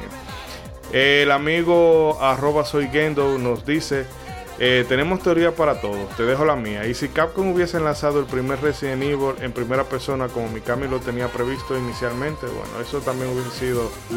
se va la mierda la franquicia no hubiera habido franquicia, no hubiera existido la franquicia. No pega, no hubiera existido nada. Bueno, hubiese... Eh, perdona, es que los gráficos, los gráficos en primera persona en esa época no admitían sentir el terror. o sea, no, no era tan fácil. Mm. No era tan fácil. Resident Evil te daba miedo porque tú veías lo que estaba pasando, los perros comiéndose aquel, aquel, el zombie que te muerde. ¿Cómo iban a poner el zombie que te muerde por atrás? De primera persona. La pantalla eh. los, los fondos, los fondos de Resident Evil para la época, hoy en día uno lo ve y se ve ridículo, pero para la época esa mansión, esos, fondos se veían, se veían reales y eso parecía una casa de verdad. 100%. Sí, eso bien hecho. Y, ese juego estuvo bien hecho. Y el primer zombie que aparece que ahora tú lo veas y tú te ríes. Pero la primera vez que ese zombie levantaba la cabeza y te miraba, óyeme, eso eh, te daba grima. Eh, en Facebook, nuestro amigo Luis Bernardo Gómez Erasme nos dice: Un Nintendo 64 con CD Player y que hubiese tenido el apoyo de las terceras compañías y continuar jugando series como Mega Man X y Final Fantasy. Bueno, deja el signo de interrogación. Y a lo que Javi Stan le responde, creo que ese hubiese sido el sueño de todos los sufridos poseedores de una Nintendo 64, incluido yo. eh, ese es un hater consciente. Pero bueno, eh, Leandro nos quería comentar algo acerca de eh, estos microcódigos, creo que era la palabra, ¿cierto? Que yo, a mí me agarra me agarra en cuero. continuando, con la, continuando con la idea de que Nintendo fue que se jodió ella misma, no, no, no Sony necesariamente. Eh, el Nintendo 64 sí era difícil de, de programar pero eh, Nintendo eh, con el tiempo fue acumulando eh, con Rare y Nintendo una librería de código optimizado para Nintendo 64 que se llamaba microcódigo. O sea, eso era código, por ejemplo, para poner Nintendo 64, tirar más polígonos por, por segundo más fácil o subir la resolución. Eh, y Nintendo se rehusó al principio a, compartir ese código con los otros desarrolladores. Eh, al contrario, trabajó bien de cerca con los desarrolladores para, tratar de sacarle la mayor cantidad de, potencial al, PlayStation. O sea, esa es otra de las diferencias que, eh, hay con, por, la, por la que Sony le sacó ventaja. O sea, por eso yo digo, Sony no, no es que hubiera desaparecido, porque hizo demasiada cosa bien, pero no creo que hubiera quedado en, primer lugar. ¿Y qué juego utilizaron el microcódigo? Eh, Star Wars Rogue Squadron, Indiana Jones, eh, una que se fue bien de carrera que se llama World Driver. Eh, World Driver Championship, que esos son juegos que se ven súper bien, se ven, eh, la resolución la tienen bien alta. Sí. O sea, básicamente, básicamente Sony a los desarrolladores, a los desarrolladores, a los desarrolladores le decían miren aquí todos los trucos para que ustedes puedan sacar los mejores juegos posibles en el PlayStation. Mientras que Nintendo, todos los trucos los tenía guardados en una bóveda para que nada más... O sea, Nintendo estaba compitiendo con los mismos desarrolladores que, estaban haciendo juegos para su consola. Ok. ¿Y esta decisión de quién fue? Nintendo. clavándose yo mismo. de Nintendo, ¿quién es? Ah, ah, hay que profundizar en esto para que ustedes vean quién tomó esa decisión. Cuando viene a ver sale, sale un famoso por ahí. ahí está difícil, ¿sabes? ¿Y por qué tú quieres tumbar a Miyamoto ese estrado? No, Miyamoto no lo tumba nadie de ahí, pero una cosa es, una cosa es desarrollador, community manager con developer. El, el de, ¿qué te dijo? A él lo movieron de ahí fue por algo. Ah, entonces a Nintendo hay que tocarle el son aquel que dice pobrecito Chacumbele, el mimito se mató. pobrecito Chacumbele, el mimito se mató así mismo. Una cosa con eso que ustedes mencionan es eh, que fue una, porque te digo, todo es situacional. Tanto del lado de Nintendo, que era la compañía número uno, la famosa y con la que realmente todo el mundo se sentía seguro de trabajar, porque también era la seguridad que te daba una compañía ya veterana. Y arriesgarse con Sony en una nueva consola, había que ver a dónde iba a llegar. Nadie pensaba que iba a tumbar a Nintendo. Pero uno de los detalles que ustedes mencionan, eso de la dificultad de programación y ahora como menciona pues esa, esa primicia para mí de Leandro de, estos códigos para mejorar el rendimiento de la consola y sacarle más provecho, tampoco me lo sabía. Eso contrasta mucho con, como ustedes mencionan, lo que hacía Sony, que se la ponía fácil a los programadores, pero no solamente a los programadores ya conocidos, sino que una de las cosas que ayudó también al PlayStation fue, aparte de lo barato que salía, la facilidad de programación que hizo que cualquiera prácticamente que tuviera conocimiento de programación básico hiciera un juego y lo publicara. Porque ahí fue que nacieron más publishers que el carajo.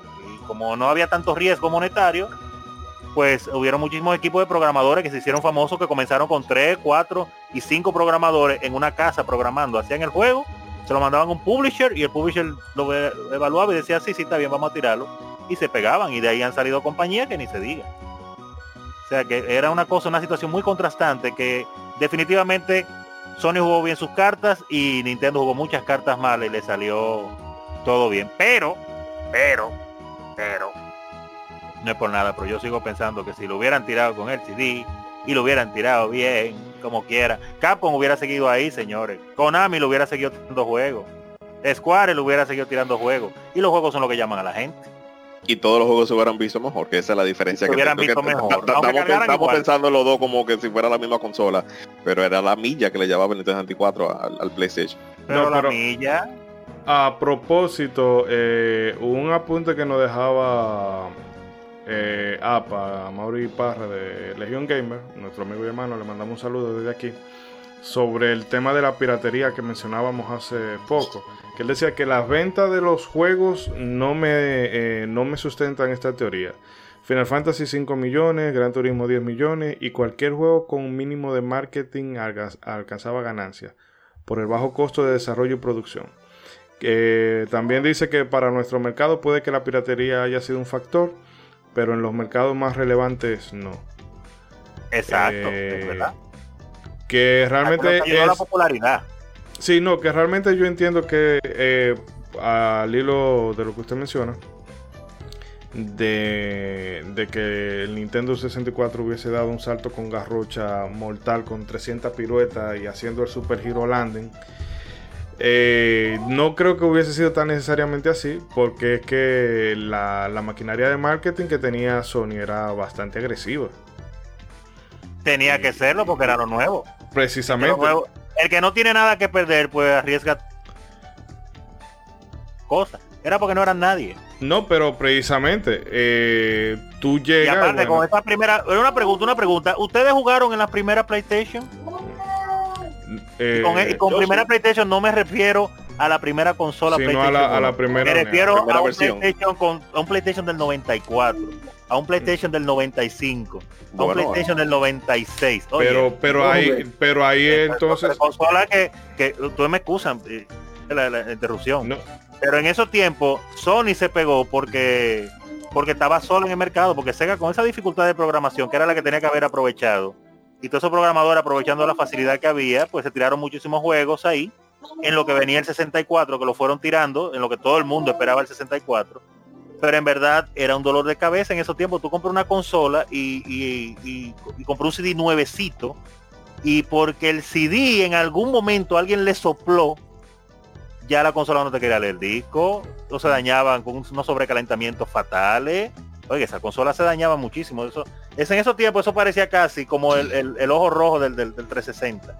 Hmm. Lo único que no había eh, más eh, nada y ahí era que estaban saliendo eh, los juegos, entonces la gente volvía y la compraba. eso que tú dijiste de, de, de, de los juegos, es verdad. Pero tú mencionaste el 94, recuerda que el, PlayStation salió en noviembre o diciembre del 94 en Japón, o sea, uno no puede casi ni en el 95 es cierto. Pero habían PlayStation del 94 que se vendieron aquí, que venían venían a América con su fecha de manufactura del 94 y con eso fueron con lo que pusimos, empezamos a jugar. Porque sí, pero que me, pues, pero lo que quiero decir es que sí, los juegos iniciales eran juegos como Toshinden, Twisted Metal, Destruction Derby, eh, eh, eh, port de arcade como Tekken 1 y Rich Racer. Eran juegos decentes, pero Sony no iba a llegar aparte con ese tipo de juegos. El primer juego que sí yo diría que hizo como que la gente dijera, mm, espera tu momento, fue Resident Evil 1 y salió en el 96. Exacto. Pero en lo que yo me refería en el asunto de la consola, específicamente, que era, era un sacrificio realmente uno jugar en PlayStation en esos años. La gente estaba en la fiebre porque eran juegos nuevos, era la consola nueva de Sony, una marca reconocida en otro ambiente, llamaba la atención, y el 64, que era lo que la gente estaba esperando desde el 94, que era cuando tenía que haber salido, no acababa de salir. Entonces la gente espera y espera. El Sega con poco juego por lo mismo, dificultad de programación y Sega no aprovechando ese momento de debilidad de Nintendo. Nunca ellos, ellos nunca se lo van a perdonar eso. Entonces eh, Sony ahí empezó a acaparar su mercado solita con esa campaña tan agresiva, incentivando a los desarrolladores, poniéndose la fácil en programación, costos baratos, no digo yo, pero en verdad era un dolor de cabeza jugar en un PlayStation 94, en un PlayStation 95, ni se diga, en el 96 fue que se empezó a jugar. Bueno, mira de, lo que estamos hablando. Antes del PlayStation, ¿qué consola tú la veías en ese relajo de que, había que tener una versión eh, cada año? Cada año, no. Ninguna. Sony fue que se inventó con eso, pero ¿por qué tuvo que tener una consola cada año? Porque no servían. No, en el 96 comenzaron a, funcionar más o menos bien. Y la del 97 fue la versión estable de PlayStation 1. Oye, eso en el 97. No, pero que vuelvo al punto, al punto inicial. Ahí demuestra la importancia de una buena maquinaria de marketing. Porque estamos hablando, eh, como dice aquello, que el éxito es eh, el encuentro entre eh, como es la, la, oportunidad y, bueno, y tener la disposición. No se me quepa la frase ahora pero que si Sony no se, eh, no se mete de lleno a la pelea con ese tieto de consola, no iba a llegar aparte. No, yo y yo te lo reconozco, claro que sí, porque yo Sony no hizo nada malo. Lo único que ellos hicieron malo fue la consola, que era una basura. Mm. Pero ellos no hicieron nada malo realmente. Inclusive, ustedes se acuerdan, nosotros ustedes se acuerdan una campaña publicitaria que hizo Sony, muy popular, pero, se sabía por qué era que lo hacían, era porque era todo lo contrario, pero había que convencer a la gente. ¿Qué, ¿Cómo era la campaña de Sony en esos primeros años? Decía, never underestimate the power of the PlayStation. Nunca subestimes el poder del PlayStation, decía la campaña. Por, porque era la consola menos fuerte de, entre el Sega Saturno, que era más fuerte, y, el 64 era más fuerte. Y aparte tenía una calidad difícil. a cada rato había que estarla llevando arreglado, cambiarle el ojo, o apretarle una cosita aquí porque se dañaba mucho. Entonces, ¿qué ellos hicieron? Poner, el aparato boca abajo, ponerlo de lado. De lado, el, Yo, de lado y boca abajo. El esprincito para mantener la tapa abierta para que saque el calor. Oye, nosotros pasamos una lucha con el PlayStation, pues yo jugué PlayStation y, y 64, los dos juntos en esa época pero ellos inteligentemente con su gran campaña publicitaria y todas las revistas y todo lo que hicieron, una de sus campañas más que yo siempre me recuerdo es esa, porque era haciendo alusión a eso para desviar la atención de eso que, se sabía, pero que no todo el mundo lo sabía, porque no todo el mundo era tecnófilo, tecnófilo que era que era la cosa la menos poderosa y más problema y la que más problema daba. Para mí algo muy importante para esa época también era la falta de internet. O sea, hoy en día ya todo, se daña un solo PlayStation 5 y, y ya eso está en el título no va para parte, Sony. No va para parte en estos tiempos por redes sociales. Pero en esta época era, hubiera sido mucho más difícil. Pero la, gente lo que se acuerda es que, que, Sony anunció el PlayStation a 300 dólares pues, y Sega, y Sega anunció el Sega Saturn de 400. El sí, Sega, lo hizo muy mal.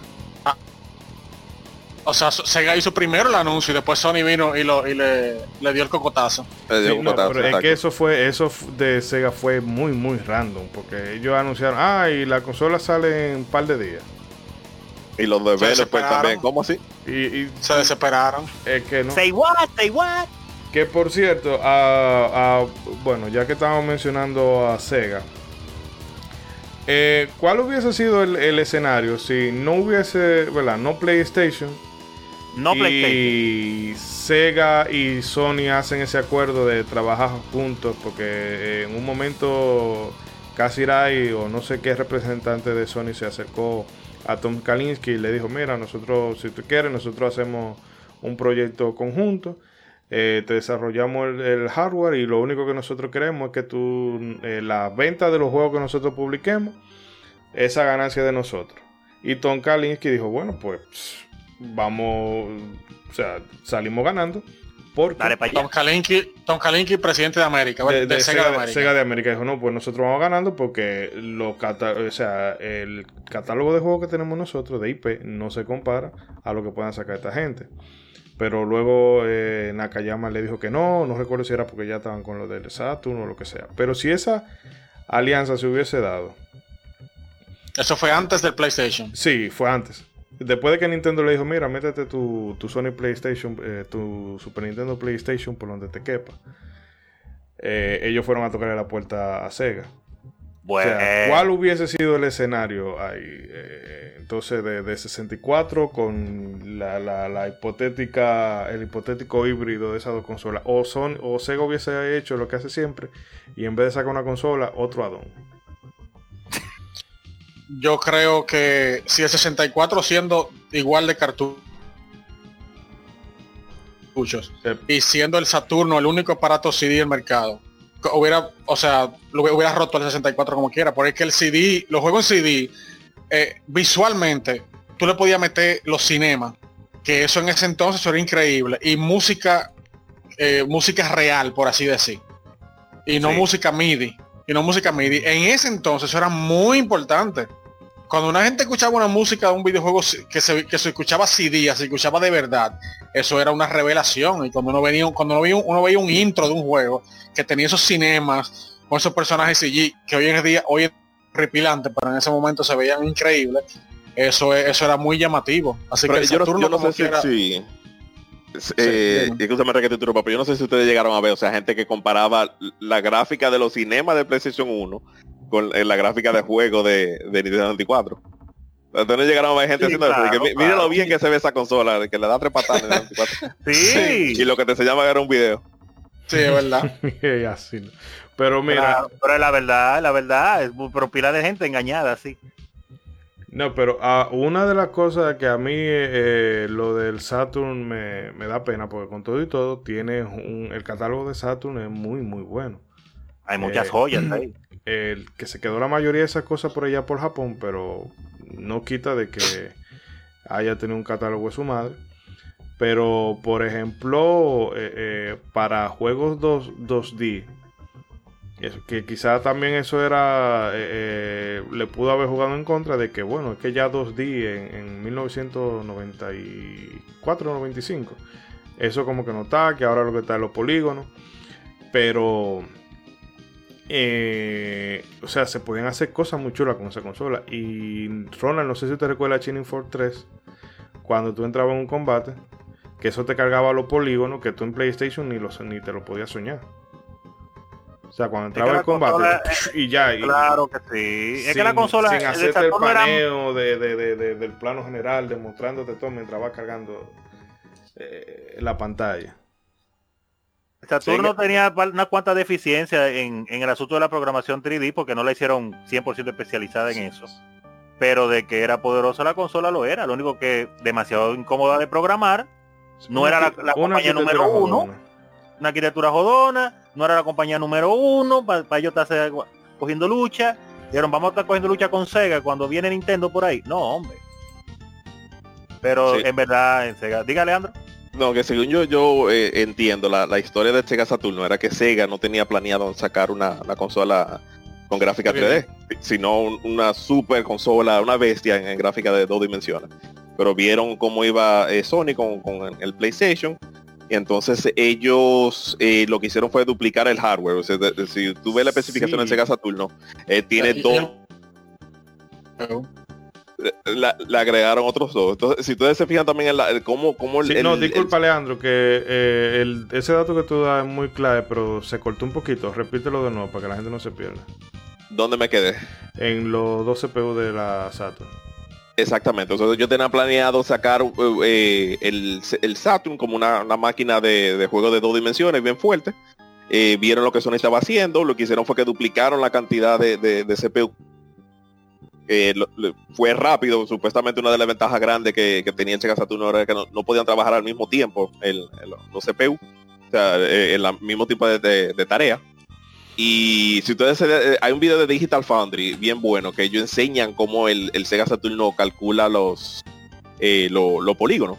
O sea, que, son con un polígono, por ejemplo, del lado del PlayStation es un triángulo, del lado del Sega Saturno es un, un cuadrado. O sea, se llaman quads. Y oh, en cuadrado es que lo hace. Sí, eh, no, no, es, no es en triángulo.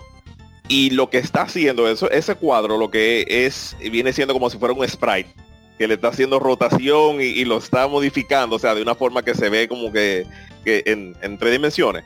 Pero desde el punto de vista de Sega Saturno, lo que estamos viendo es un reguero de, sprite y lo está deformando en pantalla. Es como Mode, 7 del Super Nintendo, pero multiplicado por, por, por 7. O sea, en, en complejidad. Eso se lo puedo, se lo puedo pasar el link para que todos lo vean. Es muy interesante. Y, es, penoso que aún con todas las malas decisiones que Nintendo tomó con el 64, es aún yo creo que casi tan penoso ver que Sega en 3D era líder en los arcades. Sí. Sí. Y sin embargo en consola no se le ocurrió en ningún momento hacerlo 3D hasta que vio lo que el otro estaba haciendo. Mm hasta que vio por dónde iba Sony y por dónde iba Nintendo. Pero ellos, ellos fueron los pioneros. no líderes, no, pioneros. Sí.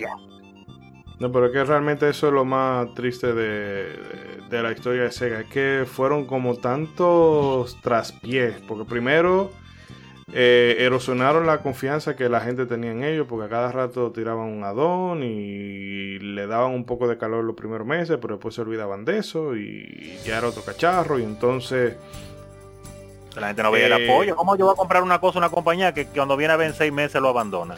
Entonces, queremos mucho a Sega, lo adoramos, pero hicieron que la gente perdiera la, confianza. Entonces, eh, eh, 32X ese tirijala de que eh, América está desarrollando una consola y, Japón está desarrollando otra. En fin, que que lamentando el caso y volviendo a lo que se hablaba ahorita del Dreamcast, es penoso que el Dreamcast siendo una señora consola, la mejor de Sega, haya tenido que pagar el plato roto de todos esos disparates que se hicieron previo previo a, a su lanzamiento. Que por eso digo que si esa, si la situación de Sega hubiese sido más, eh, más saludable, más armónica y, de menos querer como, eh, no sé, de, estafar a la gente, porque vamos a ser claro, era lo que querían hacer con tanto Adón. Eh, quizá eso, o sea, Sony hubiese tenido un tercer lugar, pero muy lejano. Pero claro que con la, debilidad que hubo con Nintendo ahí, la que le tocaba aprovechar ese vacío fácil y ya con una base de gente que la conocía, desarrolladores, gente de confianza, era Sega. Y no aprovechó por, su lucha interna entre, entre sus dos sucursales y, y tanta indecisión y tantas cosas. Ahora, y escúchame que vuelva para atrás, pero por el momento, ese dato que mencionó Leandro, de la forma en turno pues creaba esos polígonos a base de sprite y usando cuadrado en vez de triángulo que se han vuelto el estándar en eso de la creación de polígonos.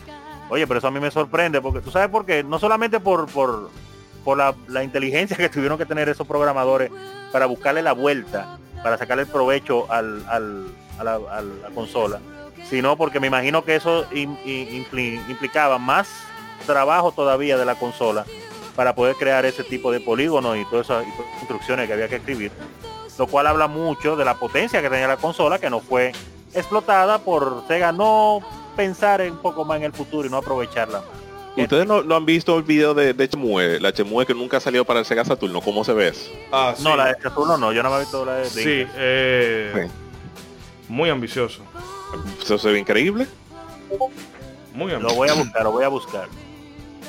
Y que de hecho ese, juego fue tan ambicioso que para sacarle rentabilidad tenían que venderse como. Tú el que tenía un Saturn tenía que comprar el juego como cuatro o cinco veces. fue el primer blockbuster. Diga Edric. No relaja, o sea, así de caro fue Shemun. Sí. sí Shemun fue el juego que quebró a, Sega. Fueron 40 ah, millones para la época, yo creo que eso era dinero que nunca se había escuchado y que realmente. Ah, esa fue la Spirit, la Spirit Within de Sega. De Sega. Dios mío, esa. Mira, mencionando. Ah, no, termina, Rey, que ya. No. Eh, del futuro de, de Final Fantasy hablamos luego.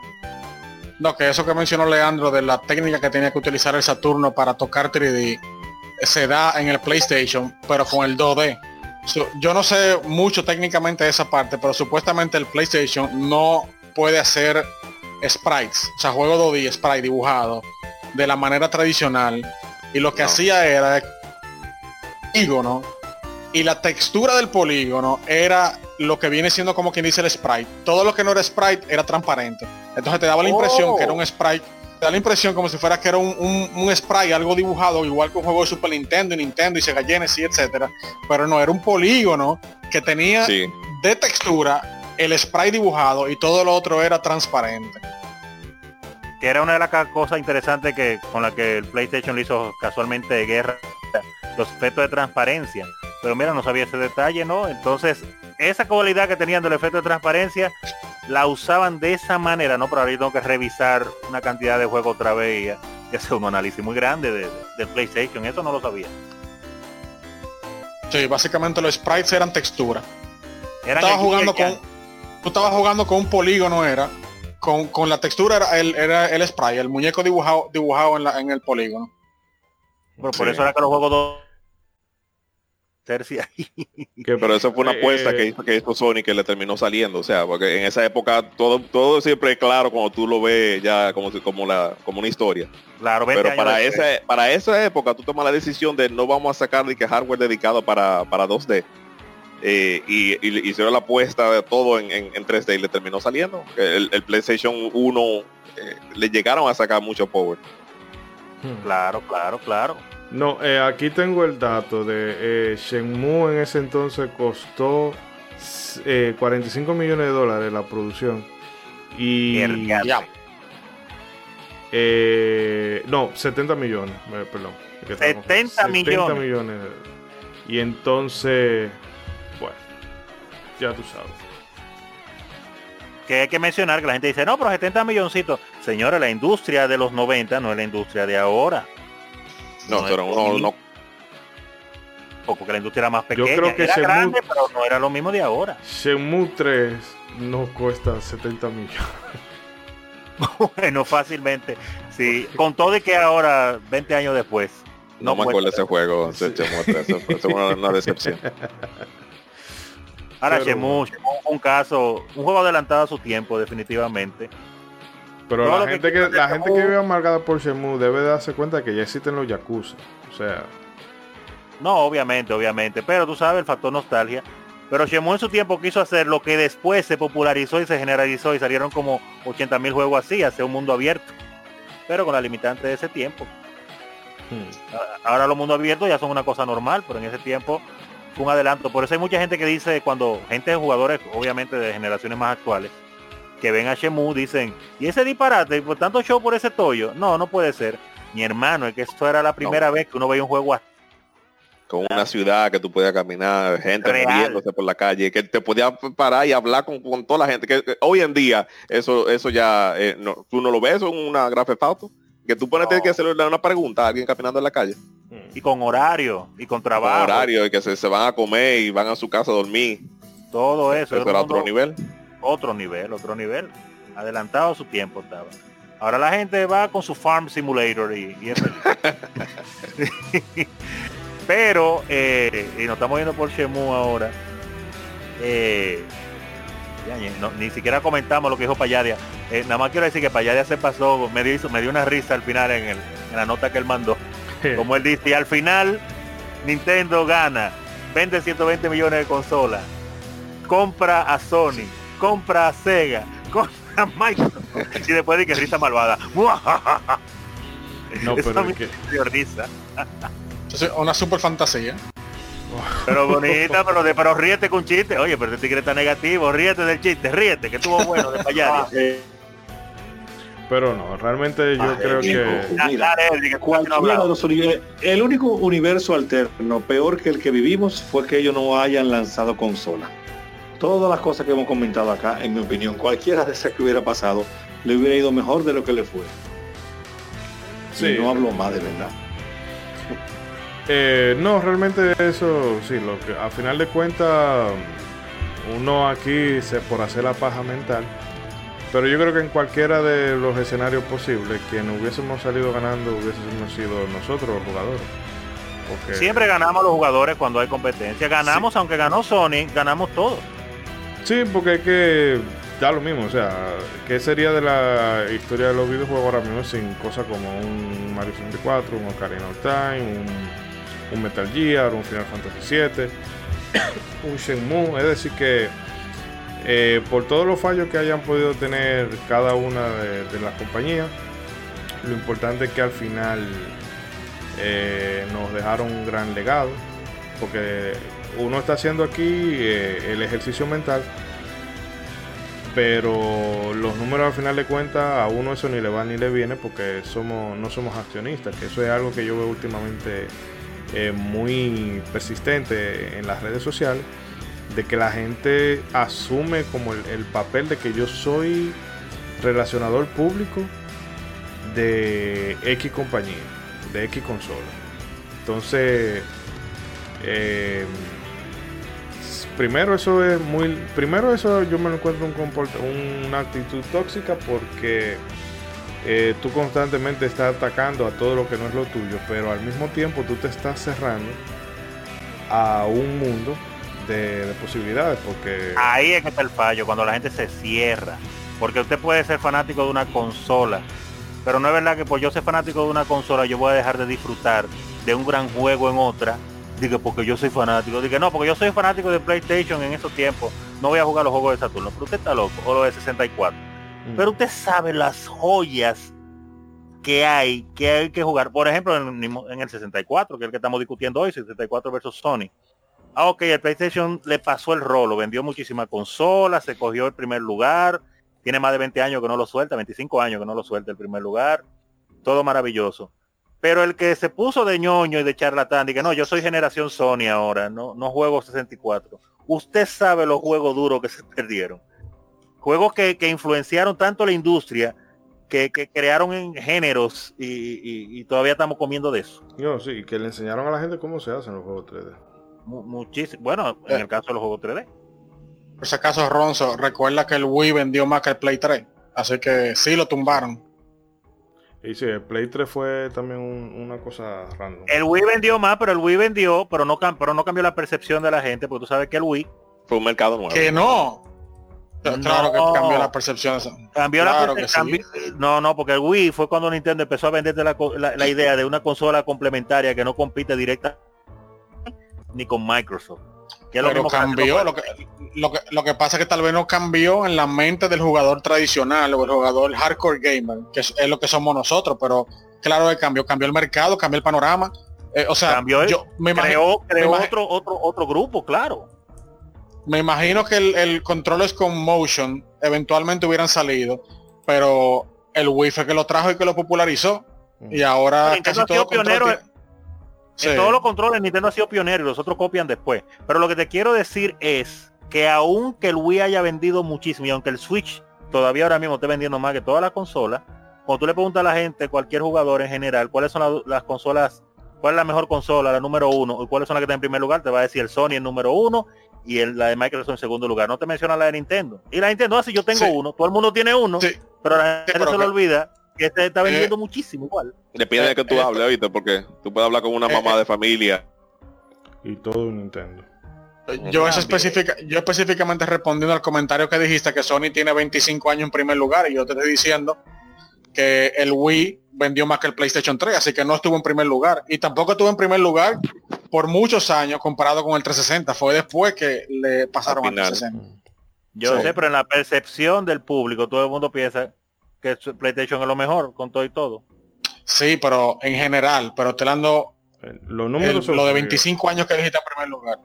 No es verdad. durante la época del Play 3, ahí, ahí, ahí no estaban en primer lugar.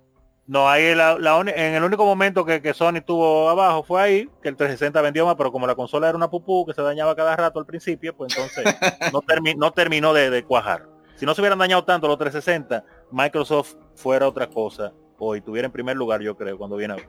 Bueno. Porque de que le dio durísimo, le dio durísimo.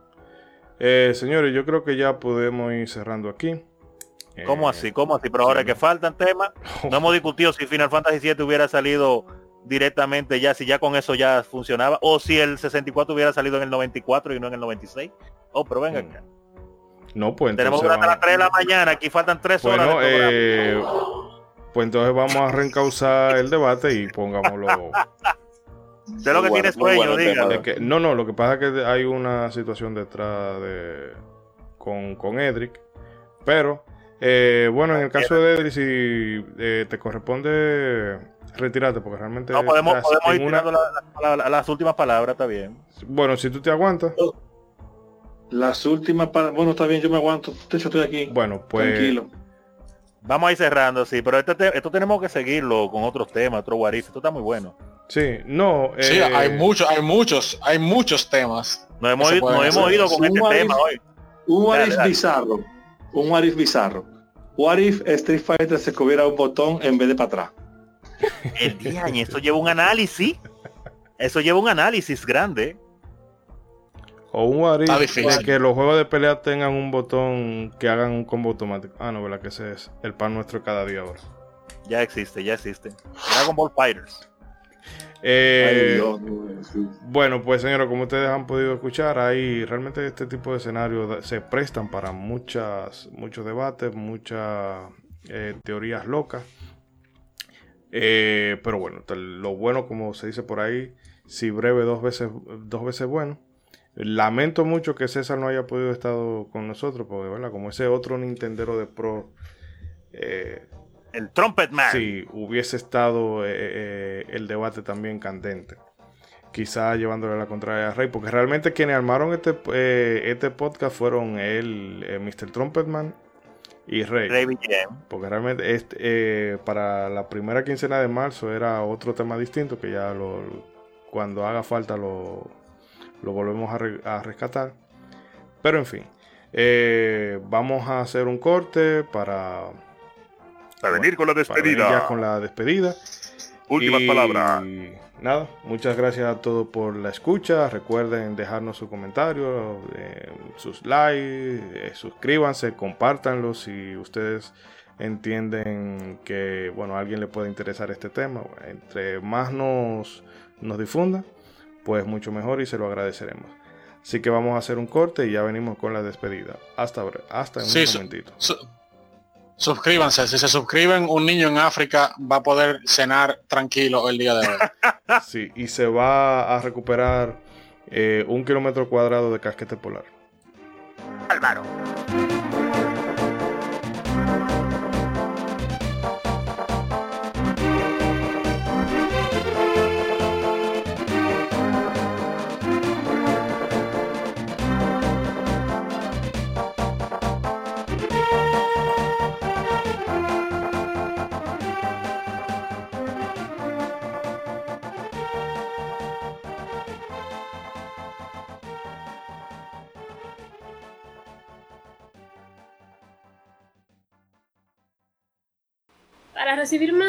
Nuestros contenidos, no olvides suscribirte a nuestras redes sociales. Búscanos como Modo 7 Podcast en Facebook e Instagram y como Modo 7 Pod en Twitter. Modo 7 Podcast. Síguenos.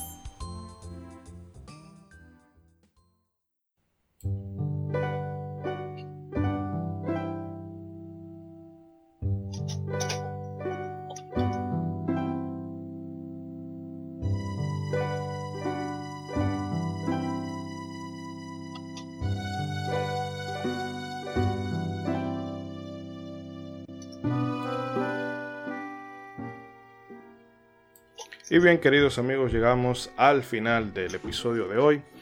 Eh, pero bueno, eh, como hemos comentado anteriormente, este formato de Warif da para mucho, mucho más. Así que vamos a ver cómo se van intercalando este tipo de episodios con la programación habitual que tenemos.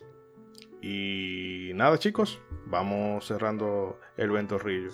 Eh, vamos a empezar por el invitado, que de nuevo le agradecemos la, presencia y el haber venido con prácticamente cinco minutos de antelación.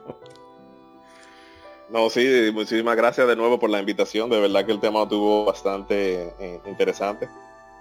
Eh, para recapitular, sigo pensando lo mismo. O sea, eh, yo creo que Nintendo hubiera mantenido el primer lugar sacando el, el, lector de disco. Aunque estoy de acuerdo con Reinaldo en que el PlayStation 2 hubiera tomado la, ventaja solamente por el DVD. Bueno, eh, no, ya tú sabes, las puertas de, del Discord están abiertas cualquier día que te quiera pasar. Nosotros encantados de la vida. Y de nuevo, gracias. Eh, Edric, que tú tienes que ya ir poniendo pie en polvorosa. yo disfruté mucho este, este tema porque pude ver cómo, cómo todos los posibles otros desenlaces o otros modos de haber sucedido lo, que estuvimos analizando, todos hubieran sido mejor que el que pasó. El único que hubiera sido todo es que no tiraran la consola. Eh, anterior en el programa, Nintendo se suicidó ya misma con una serie de malas decisiones una detrás de otra. Y también a esto con la cherry de la altanería y la arrogancia arriba, de algunos ejecutivos que pensaban que eran invencibles. Le está pasando eso a uno hoy día por ahí también, pero vamos a eso para otro mm, Sí, que después, ah, hey, de, que si son, que si tal compañía no pasa un chequecito, que ojalá yo. Ojalá. Eh, Rey. Eh, no, nada, fue muy interesante el tema. Eh, vienen muchos temas sobre eso también en un futuro y, y nada, fue bueno haber hablado de esos universos alternos de qué hubiera pasado. Y bien, Ronzo, Marajá. Oh, yo me sentí bien hablando de este tema hoy. Primero, pues claro, por, por el invitadazo que tenemos, tengo que mencionarlo ahí. Eh, Leandro de Virtual Reality, que, que fue la persona que, que, me dio a mí la primera probadita de realidad virtual, definitivamente. Eh, en uno de los shows y las demostraciones que, han hecho en los diferentes shows acá en el país y en las diferentes convenciones. Siempre se lo ah, pues, agradezco. Conoce. Sí, claro, claro, claro. Y, oye, la primera prueba de realidad virtual me la dio, la, di yo con Virtual Reality. Y fue, fue con un Eurogame. Con ojalá yo, ojalá yo. No, no, no, fue con un juego de tiro épico y con un jueguito de horror también que, me sentí tenía que desde, desde, cuando jugué Mario 64 la primera vez que no me sentía así que yo me lo imaginé ultra 3D me acuerdo yo pero ah. nada nada. Eh, por cierto Leandro disculpe la interrupción Rona pero Leandro para que deje la red donde la gente te pueda ubicar. Sí, tira la, la propaganda. eh, eh, el correspondiente spam Claro, claro. estamos en varias redes sociales, pero lo más importante es eh, Facebook. Si ponen Digital Reality, ahí no pueden encontrar. Eh, y en Twitter también por Digital Reality RD. Esas son las dos redes sociales que yo más, mantengo actualizadas. Excelente, excelente. Eh, bueno, pues para yo terminar, agradecer, claro, a todo lo que estuvimos discutiendo hoy este tema. Uno aprende muchísimo, muchísimas cosas que no sabía, diferentes puntos de vista. Y como siempre, uno cuando uno lo pide cosas se ven muy simples, pero cuando la discute, pues entonces, y ve diferentes puntos de vista, pues se le expande el conocimiento más allá y, da para muchísimo más. Me encantó este programa y bueno, que vengan otros, muchos Warif más por ahí. Ah, claro, agradecer a, a Payadia con Arqueología Nintendo, su podcast estelar que está dando bombo. En estos días lo estaba escuchando en, Pixel Perfect, que también estuvo ahí con nuestros compañeros. Y ahora acá nos mandó ese chinchín ahí, ese, audio. Ya con eso tenemos como mil views más.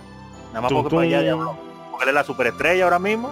Todo el mundo sí, no, está, ahorita va a estar on fire. celebrity con con dos, no de rubias dándole piña colada y cosas por el No se acuerda de nosotros después cuando sea millonario, así que son.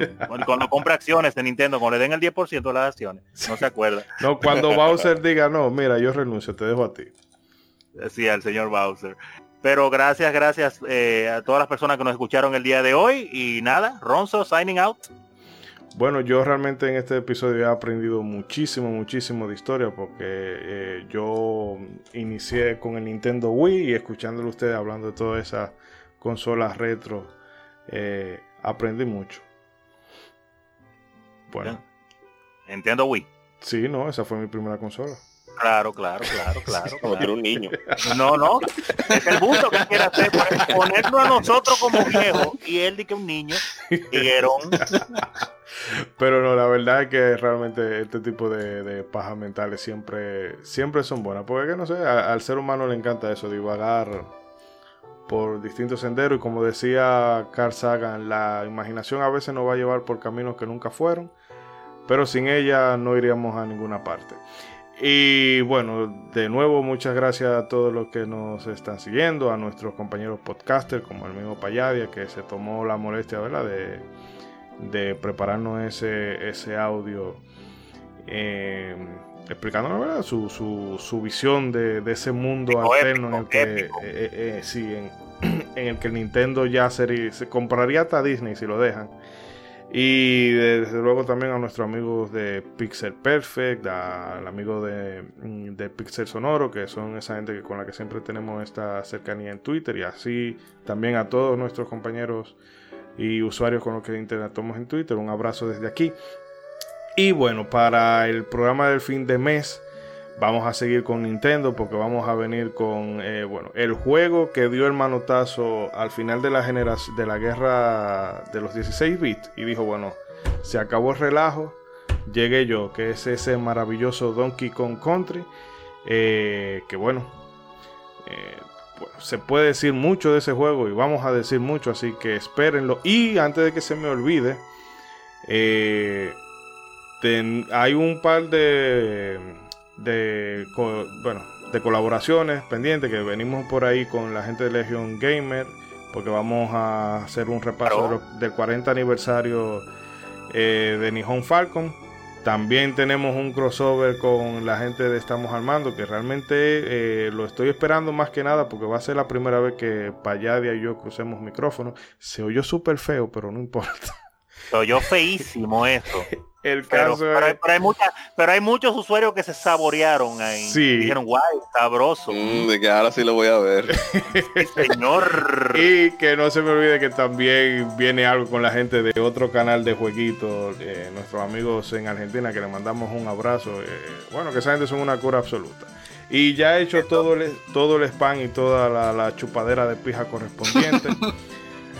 Nos despedimos y, recuerden, hagan bien y no miren aquí. Y no miren aquí.